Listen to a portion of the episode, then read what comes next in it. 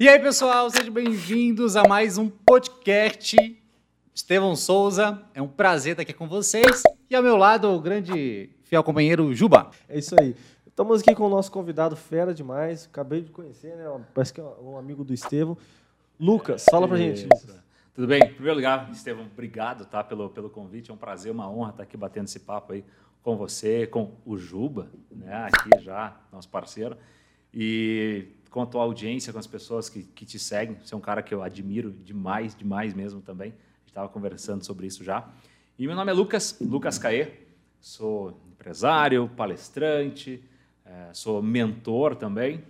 É, sou casado com a Cássia, ali já completando quase 10 anos de casados já, daqui uns dias. Oh, e tem, tem mesmo tempo de casado é, também. É, 10 anos. Casou Vai fazer 10 anos. É, sério, cara. A gente casou em 2012 ali. Exato. Fazer 10 anos de casado. Pai do Matheus completou 7, 8, 7 anos agora, no dia 15 de novembro. Pai da Cecília também completou 8 meses no dia oh. 13 de novembro aqui agora. E fazendo aqui, né, fazendo dessa dessa família aqui realmente um propósito de vida. E como a gente estava falando um pouco ali, eu sou um cara que empreende, né, que trabalha na área da educação já há alguns anos, principalmente na área de T&D. Eu trabalho com treinamento e desenvolvimento. Essa é a minha paixão, isso é aquilo que eu sou apaixonado por fazer. E atualmente, hoje, tenho, a, a, além dos projetos novos, né, que você falou para segurar ali e tal, mas é, é, agora que eu falo, Ju, é depois? É agora que fala?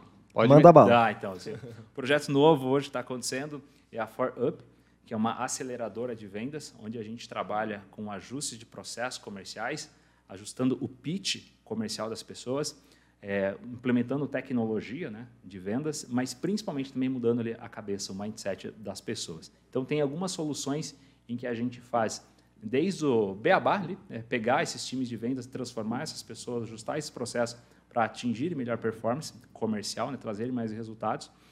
Uh, surgiu uma, uma, solução, uma, surgiu uma solução sim, sobre demanda, que é a terceirização comercial. Hoje é muito difícil você encontrar um gerente comercial, realmente, um gerente que consiga, é, além de cuidar ali do que ele já precisa, da demanda dele, ficar acompanhando o funil de vendas, fluxo de cadência, é, o pipeline completo, a gente assume algumas operações comerciais e já em alguns estados do Brasil. E também com um projeto bem embrionário, mas já também com tudo para decolar aí, que é a Prosper, que é uma startup na linha, uma, edtech, né, com, trabalhando com gestão educacional, focado para polos educacionais, polos EAD. Então, são dois projetos que estão aí, além, claro, da Atos, né, que é uma escola de artes, a Willy Jans, que atua lá como vice-presidente do conselho, tem um papel também agora comercial e de, de marketing dentro dessa instituição. São algumas frentes que eu estou aí atuando nesse momento. Meu Deus do céu, é, quantos Lucas que faz isso tudo aí? É uns cinco? Não pode ser só um, Juba, é muita Caramba, coisa. Ele citou cinco nomes aí, gente, cara, ele se multiplica, tipo aquele herói lá que... Não, cara, mas, mas, mas sabe que isso, isso é uma, uma, pergunta que o pessoal sempre, sempre fez, assim, e é uma coisa que em determinado momento eu me perdi. Tá? Eu fazia, abria muitas frentes, só que essas frentes elas não se conectavam, elas não convergiam. Hum. E hoje, o que eu tenho trabalhado é, é uma única frente. No que eu empreendo? Tá? Eu empreendo na, na em vendas. É, eu, eu, quero, eu quero ajudar, é, o, meu, o propósito né, que está no coração, que Deus colocou no coração, é destravar as, a prosperidade na vida, não das empresas, mas das pessoas. Uma empresa ela cresce na mesma proporção do que as pessoas que estão lá dentro elas vão crescer. Perfeito. Então, às vezes, o, o cara quer crescer a empresa, ele está olhando para o caminho errado. Está olhando para a empresa crescer. Cara, faça as pessoas crescerem lá dentro. Tu vai ver a tua empresa crescer. Então, esse, esse chamado de, de destravar a prosperidade na vida das pessoas, que é uma chave que precisa virar, e não a quantidade de dinheiro que está na carteira, claro que isso é uma consequência. E dentro disso, é, oportunidades vão surgindo para que você consiga ter negócios que, um, demande mais hora trabalhada, e hora, né, vender hora é um desafio. Quem só vende hora, né, CLT, esse tipo de coisa, sabe que é um desafio, que é, é, é finito. Sim. Né? Uma prisão. É, exato, né, uma, uma, uma algema ali de ouro, mas é, é uma algema. E mais negócio que também que você consiga fazer com que aquela hora sua, você aumente o teu LTV dentro do teu cliente, né? Você vendeu, fez um produto ali, você consiga esticar o LTV, ou seja, fazer com que ele fique mais tempo dentro da tua base de clientes, fazendo com que ele deixe mais dinheiro dentro do teu faturamento, mas com ações que sejam altamente escaláveis. Eu sou da área de T&D, treinamento e desenvolvimento. Eu atendia o Grupo Boticário, Vivo, Telefônica, não sei se podia falar os nomes das Tudo, empresas aqui. tranquilo. Enfim. é. Então eu venho dessa área. É isso que eu sei fazer, é isso que eu gosto de fazer, isso que meu coração vibra. Só que eu sei que isso não escala. Então, quando eu falo, por exemplo, né, lá da consultoria, cara, ok, aqui é, é a hora tem que valer ouro. Só que eu preciso também ter um projeto, um produto que seja altamente escalável para ganhar dinheiro dormindo. Mais ou menos essa é a linha de Sim, raciocínio. Não sei entendi. se faz sentido para vocês, mas Faz, penso. na verdade faz sentido porque a gente também tem essa questão. Eu sou empreendedor na área de, também de andragogia, né? Que, Aham, que é essa educação questão da educação, só que a nossa área é produção de conteúdo para. Perfeito. Então, eu, eu sei como é que é isso daí. Então, é, é complicado. É você escalar algo que depende de um professor, mas ao mesmo tempo digital. A gente trabalha no ramo digital, né? É interessante. Uma pergunta que eu queria fazer para você é. Pera, só um minutinho. Eu ia fazer uma pergunta que eu vi você fazendo. Não, pode Ah, falar. tranquilo. Uma pergunta que eu queria fazer para você relacionada a essa questão é, você falou é, trabalhar, é deixar trabalhando para você. Qual que é a dica, às vezes, para uma pessoa que está ouvindo, é, fazer isso de uma maneira em casa, sem precisar, às vezes, porque querendo ou não, você tem sua empresa. Mas Perfeito. como é que uma pessoa pode começar é, proto, entendeu? Algo do, do zero disso, relacionado a isso. Cara, assim, ó, eu, como que começa do zero? Primeiro você tem que achar. Eu sou um cara que adora problema. Tá? Eu sou um cara que adora problema. Como assim adora problema? Né? As pessoas às vezes não gostam de problema. Se você é empreendedor, você tem que amar problema. Por que você tem que amar problema? Porque os, onde tem problema, que é onde você pode gerar suas oportunidades e Exato. os seus negócios. Acho que antes de começar, a- a- qual é a principal dica que eu, que eu gosto de falar para as pessoas? Quero começar a empreender. Assim, qual o problema que você quer resolver? Qual o problema que você resolve? Qual o problema que você está disposto a resolver? Qual o problema que você é apaixonado por resolver? E qual o problema você tem a competência para resolver? Comece identificando esse problema. Aí, esse é, é esse- esse- é este primeiro momento. E depois, cara, para você escalar, nem todo negócio é escalável, né? Nem toda entrega é escalável. Tem uma escola de artes, é escalável? Cara, não é. Como não? Não escala. Por que, que não escala? Quanto mais eu cresço, mais demanda, estrutura, professor, o custo sobe junto. Então você precisa enxergar se dentro daquilo que você está disposto a fazer, se isso tem uma possibilidade de escalar ou não. Ou também a medida que você quer, quer escalar. Né? E aí seria legal você conversar com uma pessoa que talvez, tá, ah, quem está começando do zero, não consegue enxergar se isso, se, se- se isso escala ou não. Cara, troca uma ideia com o mentor, troca uma ideia com alguém. né? A gente está falando sobre isso, né? Isso. As pessoas que andam à sua volta. Se abre, você tem que estar com pessoas que estão conseguindo viver, enxergar, estão. Eu não vou falar de um nível, não que a gente fique um nível abaixo, mas tem que andar com pessoas Mas que estão o- com uma vê o visão, entendi. que estão com uma vivência, que estão com resultado já acima do seu. Respondi a tua pergunta, Juba? Perfeitamente, não, perfeitamente, é isso aí. Gente, tá, é muito interessante, porque assim, eu estou analisando as coisas em uma linha de tempo Ah, e em uma situação do dia a dia. Então, a galera que está com a, na, a nossa audiência, a galera que está com a gente, o maior desafio é o seguinte, Lucas. A galera vê o conteúdo de investimentos, tal, vê oportunidades. Nossa, eu posso colocar o dinheiro para trabalhar para mim e aquela coisa toda. Poxa, o Estevam tá, tá me ajudando lá. Como é que ele é, andou nesse processo? Como é que ele aprendeu, colocando as dificuldades? Como é que ele faz e tal? Só que daí cai é, em um ponto que é muito inerente à grande maioria das pessoas, que é o quê? Beleza, eu entendi que eu tenho que investir, eu entendi que eu tenho que fazer aquilo e tal, é, mas eu não tenho dinheiro. Como é que eu vou fazer? E eu sempre falo, são três é, pilares. É a Sim. tua rentabilidade, ou seja, o resultado que, o- que o dinheiro está trazendo para ti, alto você colocar ele para trabalhar. É o tempo que você precisa é, aguardar para que esse processo ele se amadureça. E o terceiro, o aporte, né? sim. Quanto que você coloca? Você pode fazer tudo certo, mas se ficar colocando só 10 reais por mês, vai precisar de umas três vidas aí para você conquistar um, um retorno é, considerável. E onde eu quero chegar com isso? Você está trazendo é, pontos que tiram todas as desculpas possíveis que as pessoas possam ter e coloca nela a responsabilidade de ir atrás, de buscar. De que forma? Como você falou, é escalonando. Se você está vendendo hora, você está é, é, tá limitado. Aí o que a gente sempre fala o quê? Vai atrás de uma renda extra, vai atrás da tua, hora, da tua hora valer mais. Aí você traz a questão da venda. Né? Que para crescer, você não é a empresa que cresce, você tem que fazer as pessoas crescerem, você tem que fazer elas ganharem mais dinheiro. E que loucura, porque quando a gente para para conversar com as pessoas, é, elas sempre falam que a questão da falta de dinheiro é porque elas não ganham o que deveriam ganhar. Então há um contrassenso aí. É, ele né? fica meio que é famoso, não sabe, a cruz e a espada ali, né? Então tem que, tem que saber o, o que, que de fato está acontecendo. Será que as empresas que não estão dando essa oportunidade para as pessoas crescerem, ou será que as próprias pessoas não estão enxergando essa oportunidade que elas mesmas podem crescer? No caso da, da empresa que você dá todo esse essa mentoria, suporte, tal, essa assessoria de gestão em vendas e tudo mais, e eu tive experiência durante alguns anos com isso, eu sei que muitos vendedores, né, não estão nem próximo do potencial que ele tem.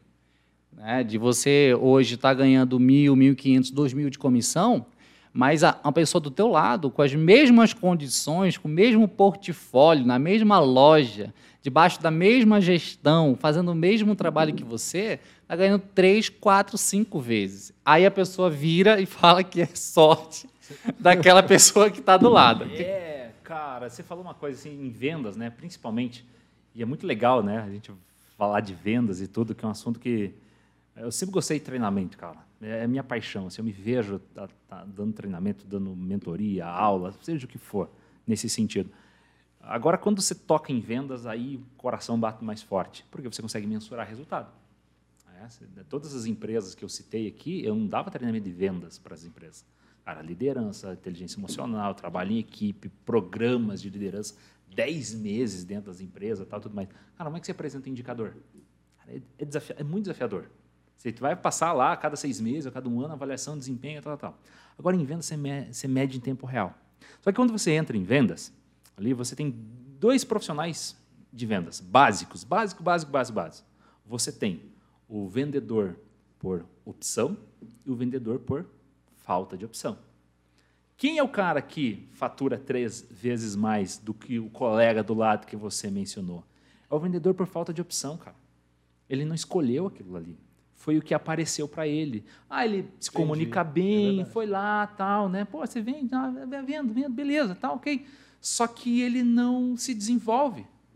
Ele se contenta. Ele se contenta com aquilo que está fazendo. Esse dia atendendo um cliente do Mato Grosso. Cara, lá tem três unidades que a gente atende: Sinop, Sorriso e Lucas do Rio Verde. Ele falou uma coisa, um cliente falou para mim, cara, posso pegar essa aí também? Foi a primeira vez que eu vi essa frase, veio dele, falou assim: ó, me mostre um vendedor que estuda igual um médico, que eu vou te apresentar um milionário. Me mostre um vendedor que estuda igual um médico. Desculpa a palavra, ou raça preguiçosa para estudar, ou raça preguiçosa para evoluir. Por quê? Porque vendas hoje exige muita técnica, exige muito conhecimento. Vocês vêm também de, de, de empresas que são focadas nisso, vocês sabem disso. E aí o vendedor que está ali, que não bate a meta, que não. Né, pergunta quanto que ele estuda, pergunta que ele se dedica. Aí não vai, cara. Aí é desafiador mesmo, para qualquer um. E aí, né, é o ah, é a sorte, o puxa-saco, né? Deus gosta mais dele. né? Eu não nasci para isso. Aí entra, né? Todas as crenças limitantes. Os meus lindos olhos azuis é, que me ajudam exato. a vender. Essa questão que você falou da educação é total para o vendedor, porque, por exemplo, na área que a gente está, de marketing, uhum. por exemplo, que você entrar para o digital, o vendedor é, é, muito importante na parte da copywriting, né? E hoje em dia o que mais paga, hoje em dia, para um vendedor, na minha opinião, você fala assim, ó, o que, o que, qual que é o trabalho do futuro? É copywriting e não tem. Eu conheço, tipo assim, dois profissionais de copyright que moram em Brasília e outro em São Paulo. Tipo, só. Que realmente é muito bom. São que bons, contratar né? um cara que é. funciona. Exato. Então é complicado. Realmente, se, se, um vendedor estudar, entrar pro ramo da copywriting, acabou. O cara ele é milionário, literalmente. É, e aí a gente entra também num caminho que é assim, né? A gente é, é a, a profissão vendedor, né? Então, ele é vendedor, ele é não sei o quê. A opinião do Lucas, tá? Não estou dizendo que eu estou certo nem que eu estou errado. É o que eu acredito. De verdade, eu acredito e defendo isso. Que é, para mim só existe uma profissão no mundo vendedor. Ponto. Faz sentido. Para mim só existe vendedor. Você é médico, cara, tu vai precisar vender. Você é dentista, você vai precisar vender. Você tem uma agência de marketing digital, você vai precisar vender. Você faz investimentos, Você vai precisar. Vender? Todo mundo precisa vender, cara. Sim. Todo mundo precisa vender. E aí entra, né, lá o pacote de crença. Ah, eu não sei vender, eu não sou bom nisso, não sei fazer aquilo. Nossa, se eu dependesse de vender, eu estava ferrado. Cara, você vende, você nem sabe disso, você já está vendendo. O casamento é uma verdadeira venda, né? Nossa! Aí, falando de copyright, esses dias eu estava brincando com a minha esposa, né? Assim, eu conquistei ela com storytelling. Ah, é isso aí. É, tá. eu venho do teatro, né? Venho ali ter uma, uma vivência com a arte também. E aquela coisa de conversar, contar história, daí você já modulava a voz de um jeito diferente e tal e tudo mais. Postava. Aí, cara, tu vende, vendeu. Você vende, você vende a tua imagem, você vende a tua ideia, você vende. Primeiro lugar, você vende a tua imagem sempre, a, a tua ideia, serviço, produto e acesso. São só simples cinco coisas. Então, é, todo mundo precisa aprender a vender. E a vender é uma habilidade. Né? Ninguém, lógico, você tem elementos comportamentais e de perfil perfis que ajudam, facilitam um mais o outro. Mas nada que você não realmente se dedicar para aprender e para desenvolver, você não consiga. Nada que não Sim. seja é, ensinável, né? Total, Estevam. Que as pessoas possam total, aprender. Total, total mesmo. O que é legal aqui, que tanto nos outros podcasts, como nesse, onde a gente está escutando grandes empreendedores de sucesso, eles estão ressaltando a importância da habilidade em vendas. Ele não está falando assim, você tem que ser bom em abrir empresas, tem que ser bom em liderar pessoas, né? você tem que ser bom em contabilidade. Nada disso. É venda. Tudo começa e termina na venda, como já se dizia o ditado. Então, quando a gente aceita esse paradigma de que não nasci para ser vendedor, ou não sei vender, ou não preciso das vendas, Aí é uma grande trava Total. que a gente coloca e se auto-sabota. Total. É um, pre é um, preconceito, né? Que eu acho que as pessoas têm preconceito com vendas, né? Tem. É. Mas ah, vamos lá, não, vou, não, vou falar, não vamos falar nenhuma operadora de telefone, mas né, se ligar para nós daqui a pouquinho e falar assim: Olá, Oi, Lucas, tudo bem? Aqui eu é a Judite. Eu sou a Judite. né? Judite já, a Judite. Aqui é a Judite. Cara, pum, tu já desliga. Por quê? Por que, que as pessoas têm preconceito? A gente estava discutindo um pouquinho, né? É. Ali um pouco antes de começar a gravar, a história da venda e tal. Quando você pensa na imagem do vendedor do passado, óbvio, né? A gente vem com essa imagem, vem do cara que, que passa uma conversa. Né? o vendedor do... tem essa visão de lábia, é, né? Do, a gente fala é, do mood, lobista, talvez. É, né? do mood selling, né? É, é, vender uma é. emo... vendeu a venda ela é emocional, sim, mas vendia alguma coisa. E olha que engraçado. Eu sou um cara que gosta de história, tá? Se eu prolongar aqui, favor, me, por favor. me, me cortem. Uh, isso começa na crise dos Estados na quebra da Bolsa de 29 nos Estados 1929. Unidos. Quebra da Bolsa, crash ali da Bolsa, muitas pessoas desempregadas, passando fome, e as pessoas vão fazer o quê? Cara, eu preciso levar comida para dentro de casa. Vou fazer o quê? Vou vender, vou virar vendedor, preciso fazer alguma coisa. É como se o vendedor fosse o status que você chegou no fundo do poço. é bem isso. Ah, tá vendendo? É, esse quebrou. Esse esse tá é, lascado. Tá lascado. E olha como é que é engraçado, é. porque o que eu fiz, nas, eu, eu, sempre falo, eu quebrei três vezes. Eu cheguei no fundo do poço três vezes. E as três vezes eu saí vendendo. Foi indo para a área de ser vendedor. Por quê? Porque não tem outro caminho, não tem outra, outra solução. É, você tem que ir para cima e correr atrás. Não que isso signifique. Só que eu comecei lá e, como o Lucas falou, até hoje não, é, não parei. E é o que nós, que buscamos empreender e escalonar o que, uhum. o que a gente está proposto a fazer, a gente busca se, se especializar. Como que eu vou vender? E no sentido de mais prático, assim, ó, como que eu vou fazer com que as pessoas consigam enxergar a importância e a necessidade de ter o meu produto, de ter meu serviço. Como é que eu faço isso? É, quando eu vou falar de investimento com alguém que, tipo assim, ah, eu não tenho dinheiro para investir, isso é coisa para rico. Nossa, daquele negócio, ah, como é que eu vou fazer essa pessoa entender que não tem nada a ver de ser rico, de ser inteligente, de ser um economista? Não, é só você ter uma visão de longo prazo, poupar e esperar os 10, 15, 20 anos que vão passar de qualquer jeito. Vai.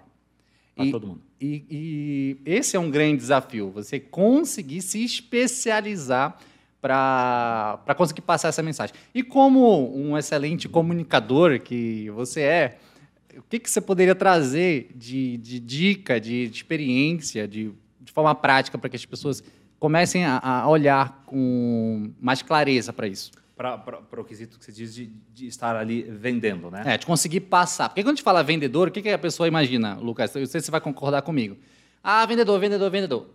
No mínimo, ela está se pensando na rua, Uhum. parando os outros para vender um perfume igual aqui na, no, no centro, né? Limpeza, é, é que ou um produto de limpeza, batendo isso, batendo de porta em porta, ou num shopping lá uhum. em pé, vendendo um, um, uma loja de telefonia celular, coisa que, por exemplo, eu fiz durante alguns anos.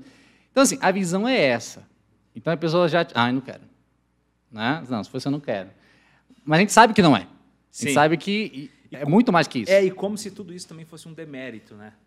Exato. Se fosse um demérito, é. né? Puxa, virou vendedor, né? Ah, pô, nossa, cara. Tá, não, tá, deu certo em nada, virou vendedor. Nada, vendedor. Só, virou vendedor. Só, é, é, essa, essa, é uma escolha.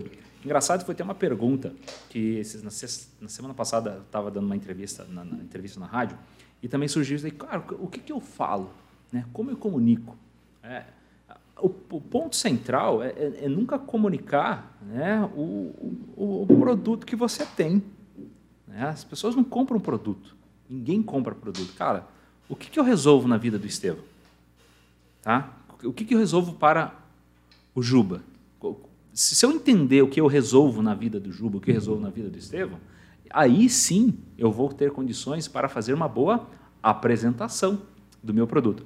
E uma vez eu te liguei, né? Te liguei, eu sou muito grato a você por conta daquela conversa, teu tempo que você dedicou para mim aquele dia. Falei assim, pô, Estevam, estou com umas ideias aqui, estou fazendo isso, fazendo aquilo, legal. Você me corrigiu numa coisa muito legal, isso me ajudou demais. Dá até medo de falar, ele me corrigiu. Não, mas ele me corrigiu no sentido, cara, ó, isso daqui e tal, Nossa. muda isso, tá? É, a gente, cara, a gente falou sobre isso, né? Esteja ao lado de pessoas que vão, vão te ensinar, sim, vão sim. te ajudar. Eu sempre o teatro me deu muito isso, cara. Não tenha medo de se expor. Teatro, sim. Não me tenha medo de se expor. Não tenha medo de se expor, cara. Quem mais, assim, ó, quem mais se expõe é quem mais cresce. Eu, eu concordo. Quem Top. mais se expõe é o que mais cresce. Anota aí. O Diego falou isso também. Fala pro pessoal que tá assistindo. Anota aí, pega uma foto bem top tua e coloca lá no teu Instagram, né? É, é, essa legenda aí. e aí, uh, quando, você, quando você saca isso daí, né? quando você saca a dor que você resolve, e aí aquela coisa do processo de vendas. Eu preciso, eu preciso entender qual é o processo de vendas. Por onde eu começo a vender? É, não é só postar no Instagram, isso, isso também faz parte. Mas em que etapa de uma venda você está? Eu gosto, eu, eu acredito e eu trabalho dentro da empresa com oito etapas de um processo de vendas. É? Você fazer ali planejamento, planejamento e preparação, você planejar o que você vai vender, para quem você vai vender, quem é seu público, qual é a dor que é, qual é o público que você resolve a, a necessidade deles, a, qual é a dor em comum desse público, pacote básico e para quem está trabalhando com, com vendas já, já domina. Né? Eu preciso persona. Montar persona. Você criou um método de vendas, uma isso, metodologia. Isso, você começa Legal. a entender como uhum. que eu me uhum. preparo para vender. Por que, que às vezes as pessoas se frustram com vender? Vou vender, vou vender, vou dar um exemplo bem interno de casa. Né? Minha sogra está produzindo bolachinha de nata. E minha esposa me deixou aqui agora há pouco, falei assim, amor, passa em tal loja tal, e veja se tem umas embalagens lá tal, vamos colocar umas embalagens legais na, na bolachinha, vamos criar uma logo, vamos criar uma identidade e tudo mais. Por quê? Porque eu, eu, eu quero né, gerar valor, quero fazer uma coisa legal. Cara, uhum. é uma uhum. bolachinha de nata, uma delícia. Uma delícia essa bolachinha de nata. Parece lembrança, da, lembra da minha avó, lembra da minha infância. Você come aquilo lá, aquilo derrete na tua boca, parece que está lembrando quando eu era criança. Um café, então, impagável. Tem Instagram já? Aí, viu só? e, e, aí você está preparando, você está tá, tá planejando, né? Você está treinando o que você vai fazer. Então comece por isso. Planejamento e preparação. Depois, cara, prospecção é abrir tua boca do funil. O que é abrir a boca do funil, Lucas? É quanto mais pessoas souberem dentro daquele seu público, quanto mais pessoas souberem do que você faz, como você resolve, como você resolve a dor do Estevão, do Juba, né? Como que você atinge, de certa forma, a dor ou o desejo? As pessoas só compram por esses dois motivos e ponto. É, como você soluciona uma dor, como você aspira um desejo dela. Quanto mais pessoas você falar, é, aí tem várias formas de você fazer prospecção e tudo mais. Aí você, a partir do momento que você cria, amplia essa sua base de contatos, você vai fazer o quê? Seja pelo Instagram, seja ligando, porta em porta, é, site e todo o pacote ali que você tem, você vai ter que fazer, criar uma boa abordagem para não ser o vendedor chato, o vendedor malo, o vendedor que vai querer pegar meu dinheiro. Ninguém tem mais espaço, ninguém tem mais tempo. Cara, você acertando na abordagem, ali com técnicas legais de abordagem, né? De você se conectar, não querer vender para a pessoa. Engraçado, né? Vender sem querer vender. Vender sem querer vender. Eu quero vender o tempo todo, mas eu quero vender sem vender. Sabe? Eu quero me conectar com o Estevam, quero entender de verdade. Cara, isso tem que ser genuíno nas pessoas. Quando eu abordo o Estevão não querendo o dinheiro do Estevão, mas querendo ajudar a resolver a vida do Estevão, automaticamente eu crio um negócio chamado diálogo de vendas. Hoje em dia, se a Judite me ligar, eu falo assim, não quero falar com a Judite, não vou atender a Judite. Eu, a Judite não vai ter diálogo de vendas para mim, porque ela já vai logo de cara querer fazer o quê? Me vender. Eu não vou dar espaço para continuar. Se eu não acerto e não construo um diálogo de vendas, eu não vou conseguir fazer o segundo passo que é fazer o levantamento de necessidade. Levantar essa necessidade, levantar o que as pessoas querem. O que? É dor? É desejo? Aí tem as, as técnicas, né? os spin selling da vida, que a gente nunca abandona e sim. tudo mais. Né? Ali, fez o levantamento, o que, que vai vir depois? Aí sim eu vou fazer a apresentação de valor. Aí eu vou apresentar a minha solução com base na dor, no desejo, no sonho, na expectativa do Estevão e do Juba. Aí eu vou direto. Aí tem um, uma, umas regras que a gente precisa cumprir. Feito isso, você vai passar por negociação e objeção. Você vai ter que ter um padrão de modelo de negociar. Você vai ter que quebrar as objeções que você já vai mapear já desde a parte do diálogo, ou são objeções padrões, né? daquele mercado, daquele nicho, daquele público, que você já pode ir solucionando antes que elas surjam, ali as objeções, técnica de fechamento, e aí também é onde começa uma boa parte da venda que é o pré-venda, né? pós-pré-venda.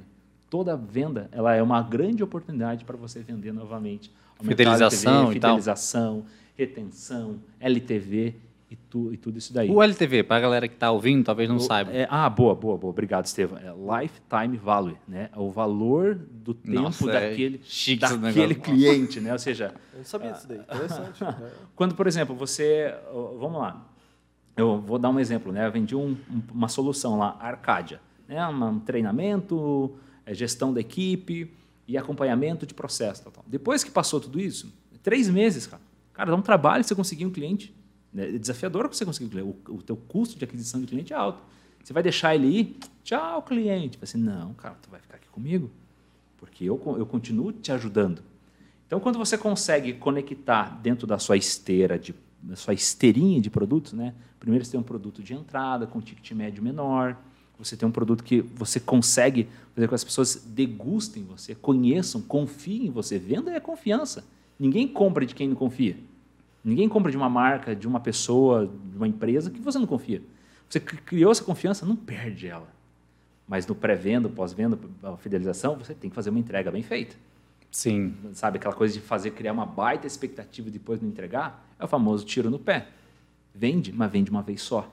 Aí entra os outros assuntos de, de como você fazer uma boa gestão, né? E, vai o marketing sua... negativo também, né? A pessoa fala para outra que não gostou, aí quando você vê, não é só um cliente que você perdeu, né? Não, cara, assim, ó, tem, talvez não vou levar precisamente de todos os números, mas em média de 13 a 18 pessoas com base em dados do mercado. Algumas, algumas linhas dizem uma coisa, outra dizem outra.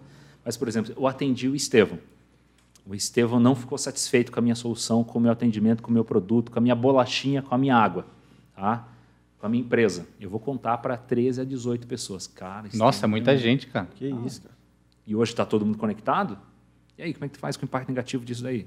É muita cara, gente. Um cliente insatisfeito um cliente insatisfeito custa custa cinco clientes satisfeitos. O cliente insatisfeito que vai vai queimar você, que vai falar mal de você, ou vai não só falar mal, mas vai quebrar contrato, vai deixar de trazer a receita e vai contar para outras pessoas, ele vai estar tirando lucro de cinco bons clientes teus. Então tem que pensar muito bem nisso, nessa fidelização e vender cada vez mais para a base. Então assim, é, a, a dica prática para isso, cara, Ó, eu, eu, gosto de insistir nisso. O que, que você faz? O que, que você resolve na vida das pessoas?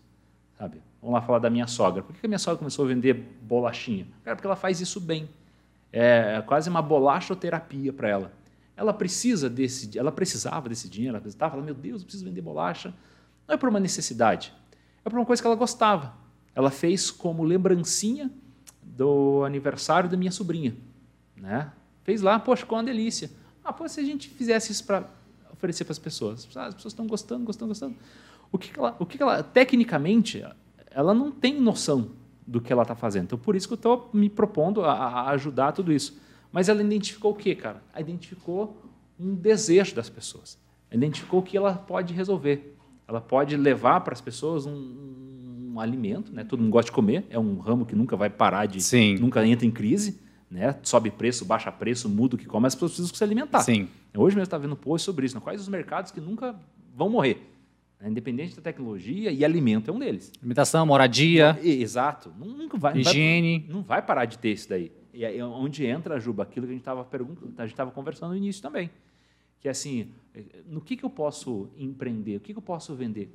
Olha os nichos, olha o que funciona.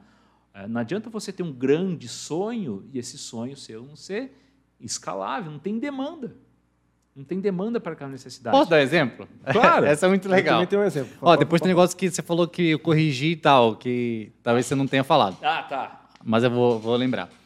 É, eu nessa. Eu queria poder contar para as pessoas uma fórmula fantástica de como você crescer e prosperar. Falou, cara, vamos fazer assim, vai ser muito empolgante, vai ser um negócio top. Você já vai começar ali se sentindo uau, né? Vão olhar para ti e falar, meu Deus, que cara de sucesso e tal, consigo ver o brilho nos olhos dele, já é um futuro milionário.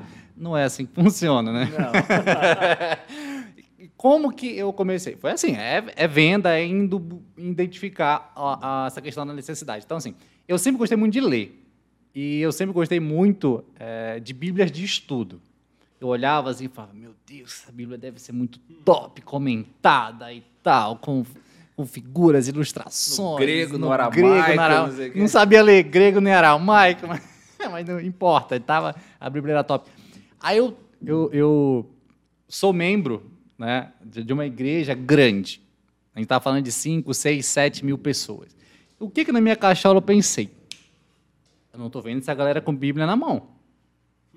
Essa galera precisa de Bíblia? Vamos vender Bíblia. Eu falei, Mo, vamos vender Bíblia e tal, não sei o que, vai dar super certo. Fui na SBB, Sociedade Bíblica Brasileira. O que, que precisa para comprar com preço de atacado e tal, tal. Fiz, abri um, abri um MEI, comprei lá uma compra mínima que tinha, eu lembro até hoje, era 800 reais. Uhum comprava praticamente pela metade do preço. Falei, nossa, 100% de lucro, que maravilha. Né, era 100, vou comprar por 50 e tá lindo, maravilhoso. Peguei lá, a, dava mais 20 e poucas, não lembro direito quantas bíblias davam, de adolescente, jovem, homem, mulher, é, de líder e aquela coisa. Todas que, todas que eu queria ter, que eu sempre sonhei em ter, comprei tudo, mas para vender. Lucas que situação! Como eu não estudei o meu público-alvo, um público é, é, moderno, um público ligado à tecnologia, e na verdade todo mundo tem a Bíblia, e ela estava ali, tá no celular, no iPad, né, no tablet. E quando a pessoa precisava consultar uma física, estava lá na casa dela, guardadinha, ela não precisava trazer. Mas na minha cabeça, precisaria. É, e foi um fracasso, Lucas. Cara, imagine vender Bíblia. Foi um Deus, estava vendendo fra... Bíblia, não foi? Foi um fracasso. Falei, não, cara, são 5 mil pessoas, comprei 30, não tem como dar errado, meu Deus do céu e tal. Cara, não vendi nenhuma, nenhuma, nenhuma, nenhuma. E eu comecei a dar, né? Comecei a abençoar aquelas Bíblias para a galera que era da minha célula e tal. Falava, essa Bíblia para ti, essa Bíblia para você. Por quê? Eu é, via algo que era bom, que eu gostava e tal, que eu curtia, eu ia me sentir muito feliz que a pessoa ia adquirir aquilo. Nossa, uau, eu acreditava no produto. Aquilo ali podia transformar a vida das pessoas, trazer ela mais para próxima de Deus, conhecer o seu propósito, aquela coisa toda. Só que eu não estudei o mercado. Eu não estudei meu público. Eu não fui lá e, e, e vi assim. Será que isso é um problema? Você não planejou, você não preparou. Será que eles estão ali? Ai, meu Deus, estou sem a minha Bíblia aqui. Eu não conseguia enxergar que as pessoas simplesmente pegavam o celular, abriam ali, acompanhavam, sem contar que tinha vários telões. a pessoa via. Então, qual era a necessidade dela estar com. Ainda mais aquelas Bíblias de estudo grossas, pesadas, grandes, né? Aí depois caiu a ficha, nossa, gente, a galera tem, mas tem em casa para fazer um devocional, lá no seu Ela cantinho. não vai se deslocar com aquela Bíblia debaixo do braço e tudo mais. Mas isso, Estevam, isso, isso é, isso é muito comum, né, cara? É muito comum. As pessoas têm uma ideia né, genuína, legal, bacana tal, e tudo mais. Elas acreditam bastante nessa ideia, mas não faz o quê? O planejamento e a preparação. Concordo, Foi só na é, vontade, né? É, exato. Né? Se a gente entrar ali, né, Juba, em trazer estudos, estatísticas, eh, talvez possa errar exatamente no número agora, porque não, isso claro, deve claro. ter alterado por conta da pandemia. Mas existe, existe um dado do, do Sebrae Uhum. que 60% das empresas elas não duram, não duram os dois primeiros Eu anos. acho que até mais esse dado. acho- é, né? Eu já vi esse dado. Não, mas é esse mesmo, é esse dado por aí É, mesmo. tipo, é Eu vi preocupante. esses dias um Não, ele deu uma diminuída, né? Era 90% alguns anos atrás, deu uma diminuída atual. Acho que esse teu dado já é mais É, atualizado. hum, 60, né, mais ou menos. Deu uma, deu uma diminuída, eu deve estar um por outro aí. dado pior ainda, que 99 das empresas, do- dentro de um prazo de 100 anos, quebram. É. 99. Dificilmente as empresas duram Nenhuma, mais. só que empreender é a coisa mais rentável Ah. do mundo, entendeu? Então é, complexo. É, exato, mas É uma dualidade. É o que a gente não faz a, a lição de casa. Ah, é, é, o brasileiro é muito empreendedor. É muito empreendedor, a gente sabe disso. Sabe? Tem muitas oportunidades. O Brasil é terra de oportunidade. Eu acredito que é, cara. Por que, que eu acredito que é? Tem muito problema para resolver, cara. Que Sim. bom que tem muito problema para resolver. E é histórico. Exato. Estava estudando sobre a formação econômica do Brasil, tô com a graduação de Economia e mais um MBA em Gestão de Investimentos. E eu fiquei muito chocado porque eu aprendi a história da formação do Brasil com a perspectiva da nossa educação, Interessante isso daí, vou dar uma olhada. que é muito mais ideológica do que qualquer outra coisa. Total. Quando eu fui estudar a mesma história pela visão econômica e financeira da, da graduação que eu estou fazendo, eu fiquei de choque, em choque. Não tinha nada a ver com o que eu tinha aprendido. Né? A Judite, a professora de história, ela pisou na bola. É, eu fiquei, meu Deus, cara. E era o quê? Total falta de planejamento. Ah, vamos extrair o, o, o, o açúcar. Beleza, vamos embora. Pá, pá, pá. Chegou lá, não tinha ninguém para fazer. E daí, faz como? Ah, mas eh, as terras são distantes para chegar, não tem, não tem onde a pessoa morar, não tem saneamento básico, não tem nada. E daí? Aí, não, vamos levar o pessoal da Europa para lá. Não quero ir. E foi assim, ó. É, é, o, Estação de Ouro foi assim, café foi assim, açúcar foi assim, a pecuária foi assim. Todos Eram, os ciclos da economia. todos né? os ciclos da economia foram assim. Eram excelentes oportunidades, mas todas colocadas em prática sem planejamento. E aí você você pega vários outros, outros países que fizeram a mesma coisa no mesmo período que o Brasil fez, porém com planejamento, Sim, a, que tiveram muito mais resultado. Ah, né? vamos, vamos, certeza. né, gente- vamos falar lá, né? Do, na- cara, a gente às vezes não dá valor para isso, assim, né?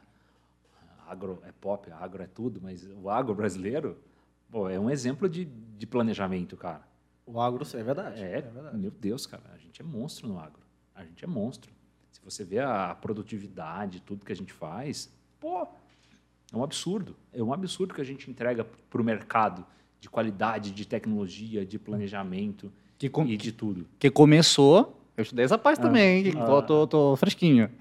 É, que começou com a- uma parceria entre o governo e os empresários locais em trazer mão de obra qualificada da Europa para o Brasil.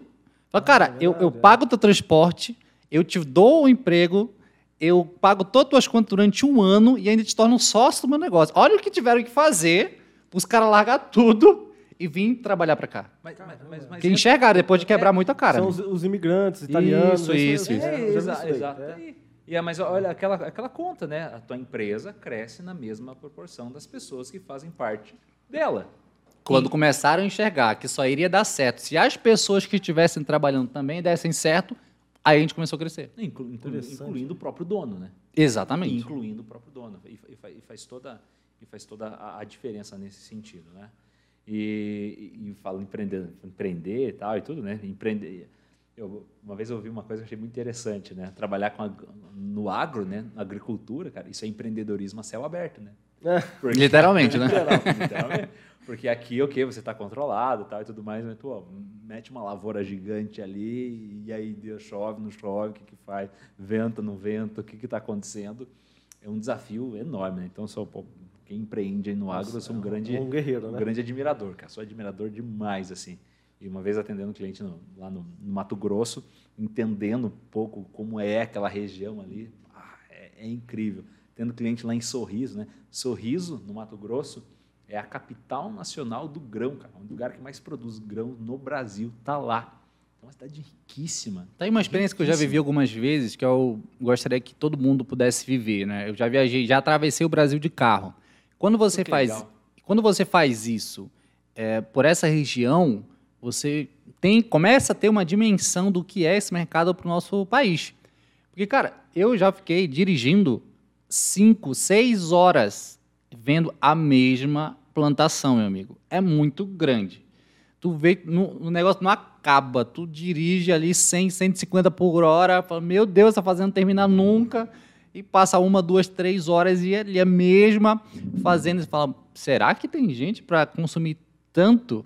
Aí quando você vai estudar, ah, essa China. fazenda que você passou aí é uma pequenininha, tem umas grandes aí que tu nem conhece. Caramba, Então, é um mercado absurdo, é algo fantástico e você fica impactado assim quando você, ainda mais quando tem aquele maquinário todo ali fazendo toda a, a, a colheita. Nossa, é, essa maquinária é espetacular. é surreal. Eu acho que é- seria muito interessante aquela região de Goiás, de Mato Grosso. sim. Você começa a atravessar, as rodovias ali, elas literalmente cortam grandes eh, fazendas de ponta a ponta. Você fica impressionado mesmo. O que você falou que eu corrigi lá? Ah, você... beleza, vamos lá. Você falou uma coisa para mim que é, é o que me fez pensar nesse método. Né? A gente começou a conversar e você falou, falou, falou uma, uma frase que eu não esqueci. Assim, Lucas, os vendedores têm dificuldade para vender porque eles não sabem em que etapa do processo da venda eles estão. Muitas vezes eu chego para fazer uma apresentação de valor ou apresentar o meu produto sem passar pela etapa da abordagem, sem criar o diálogo de venda. Primeiro eu compro o vendedor. Primeiro eu compro o Estevam, o Ju, meu que tem que gostar de você, achar que você é um cara legal, que você pode me ajudar.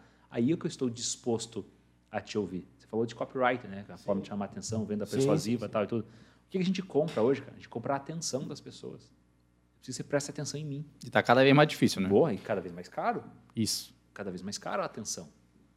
Cada vez mais caro. E, e você me corrigiu nisso, no sentido, assim, cara, é verdade.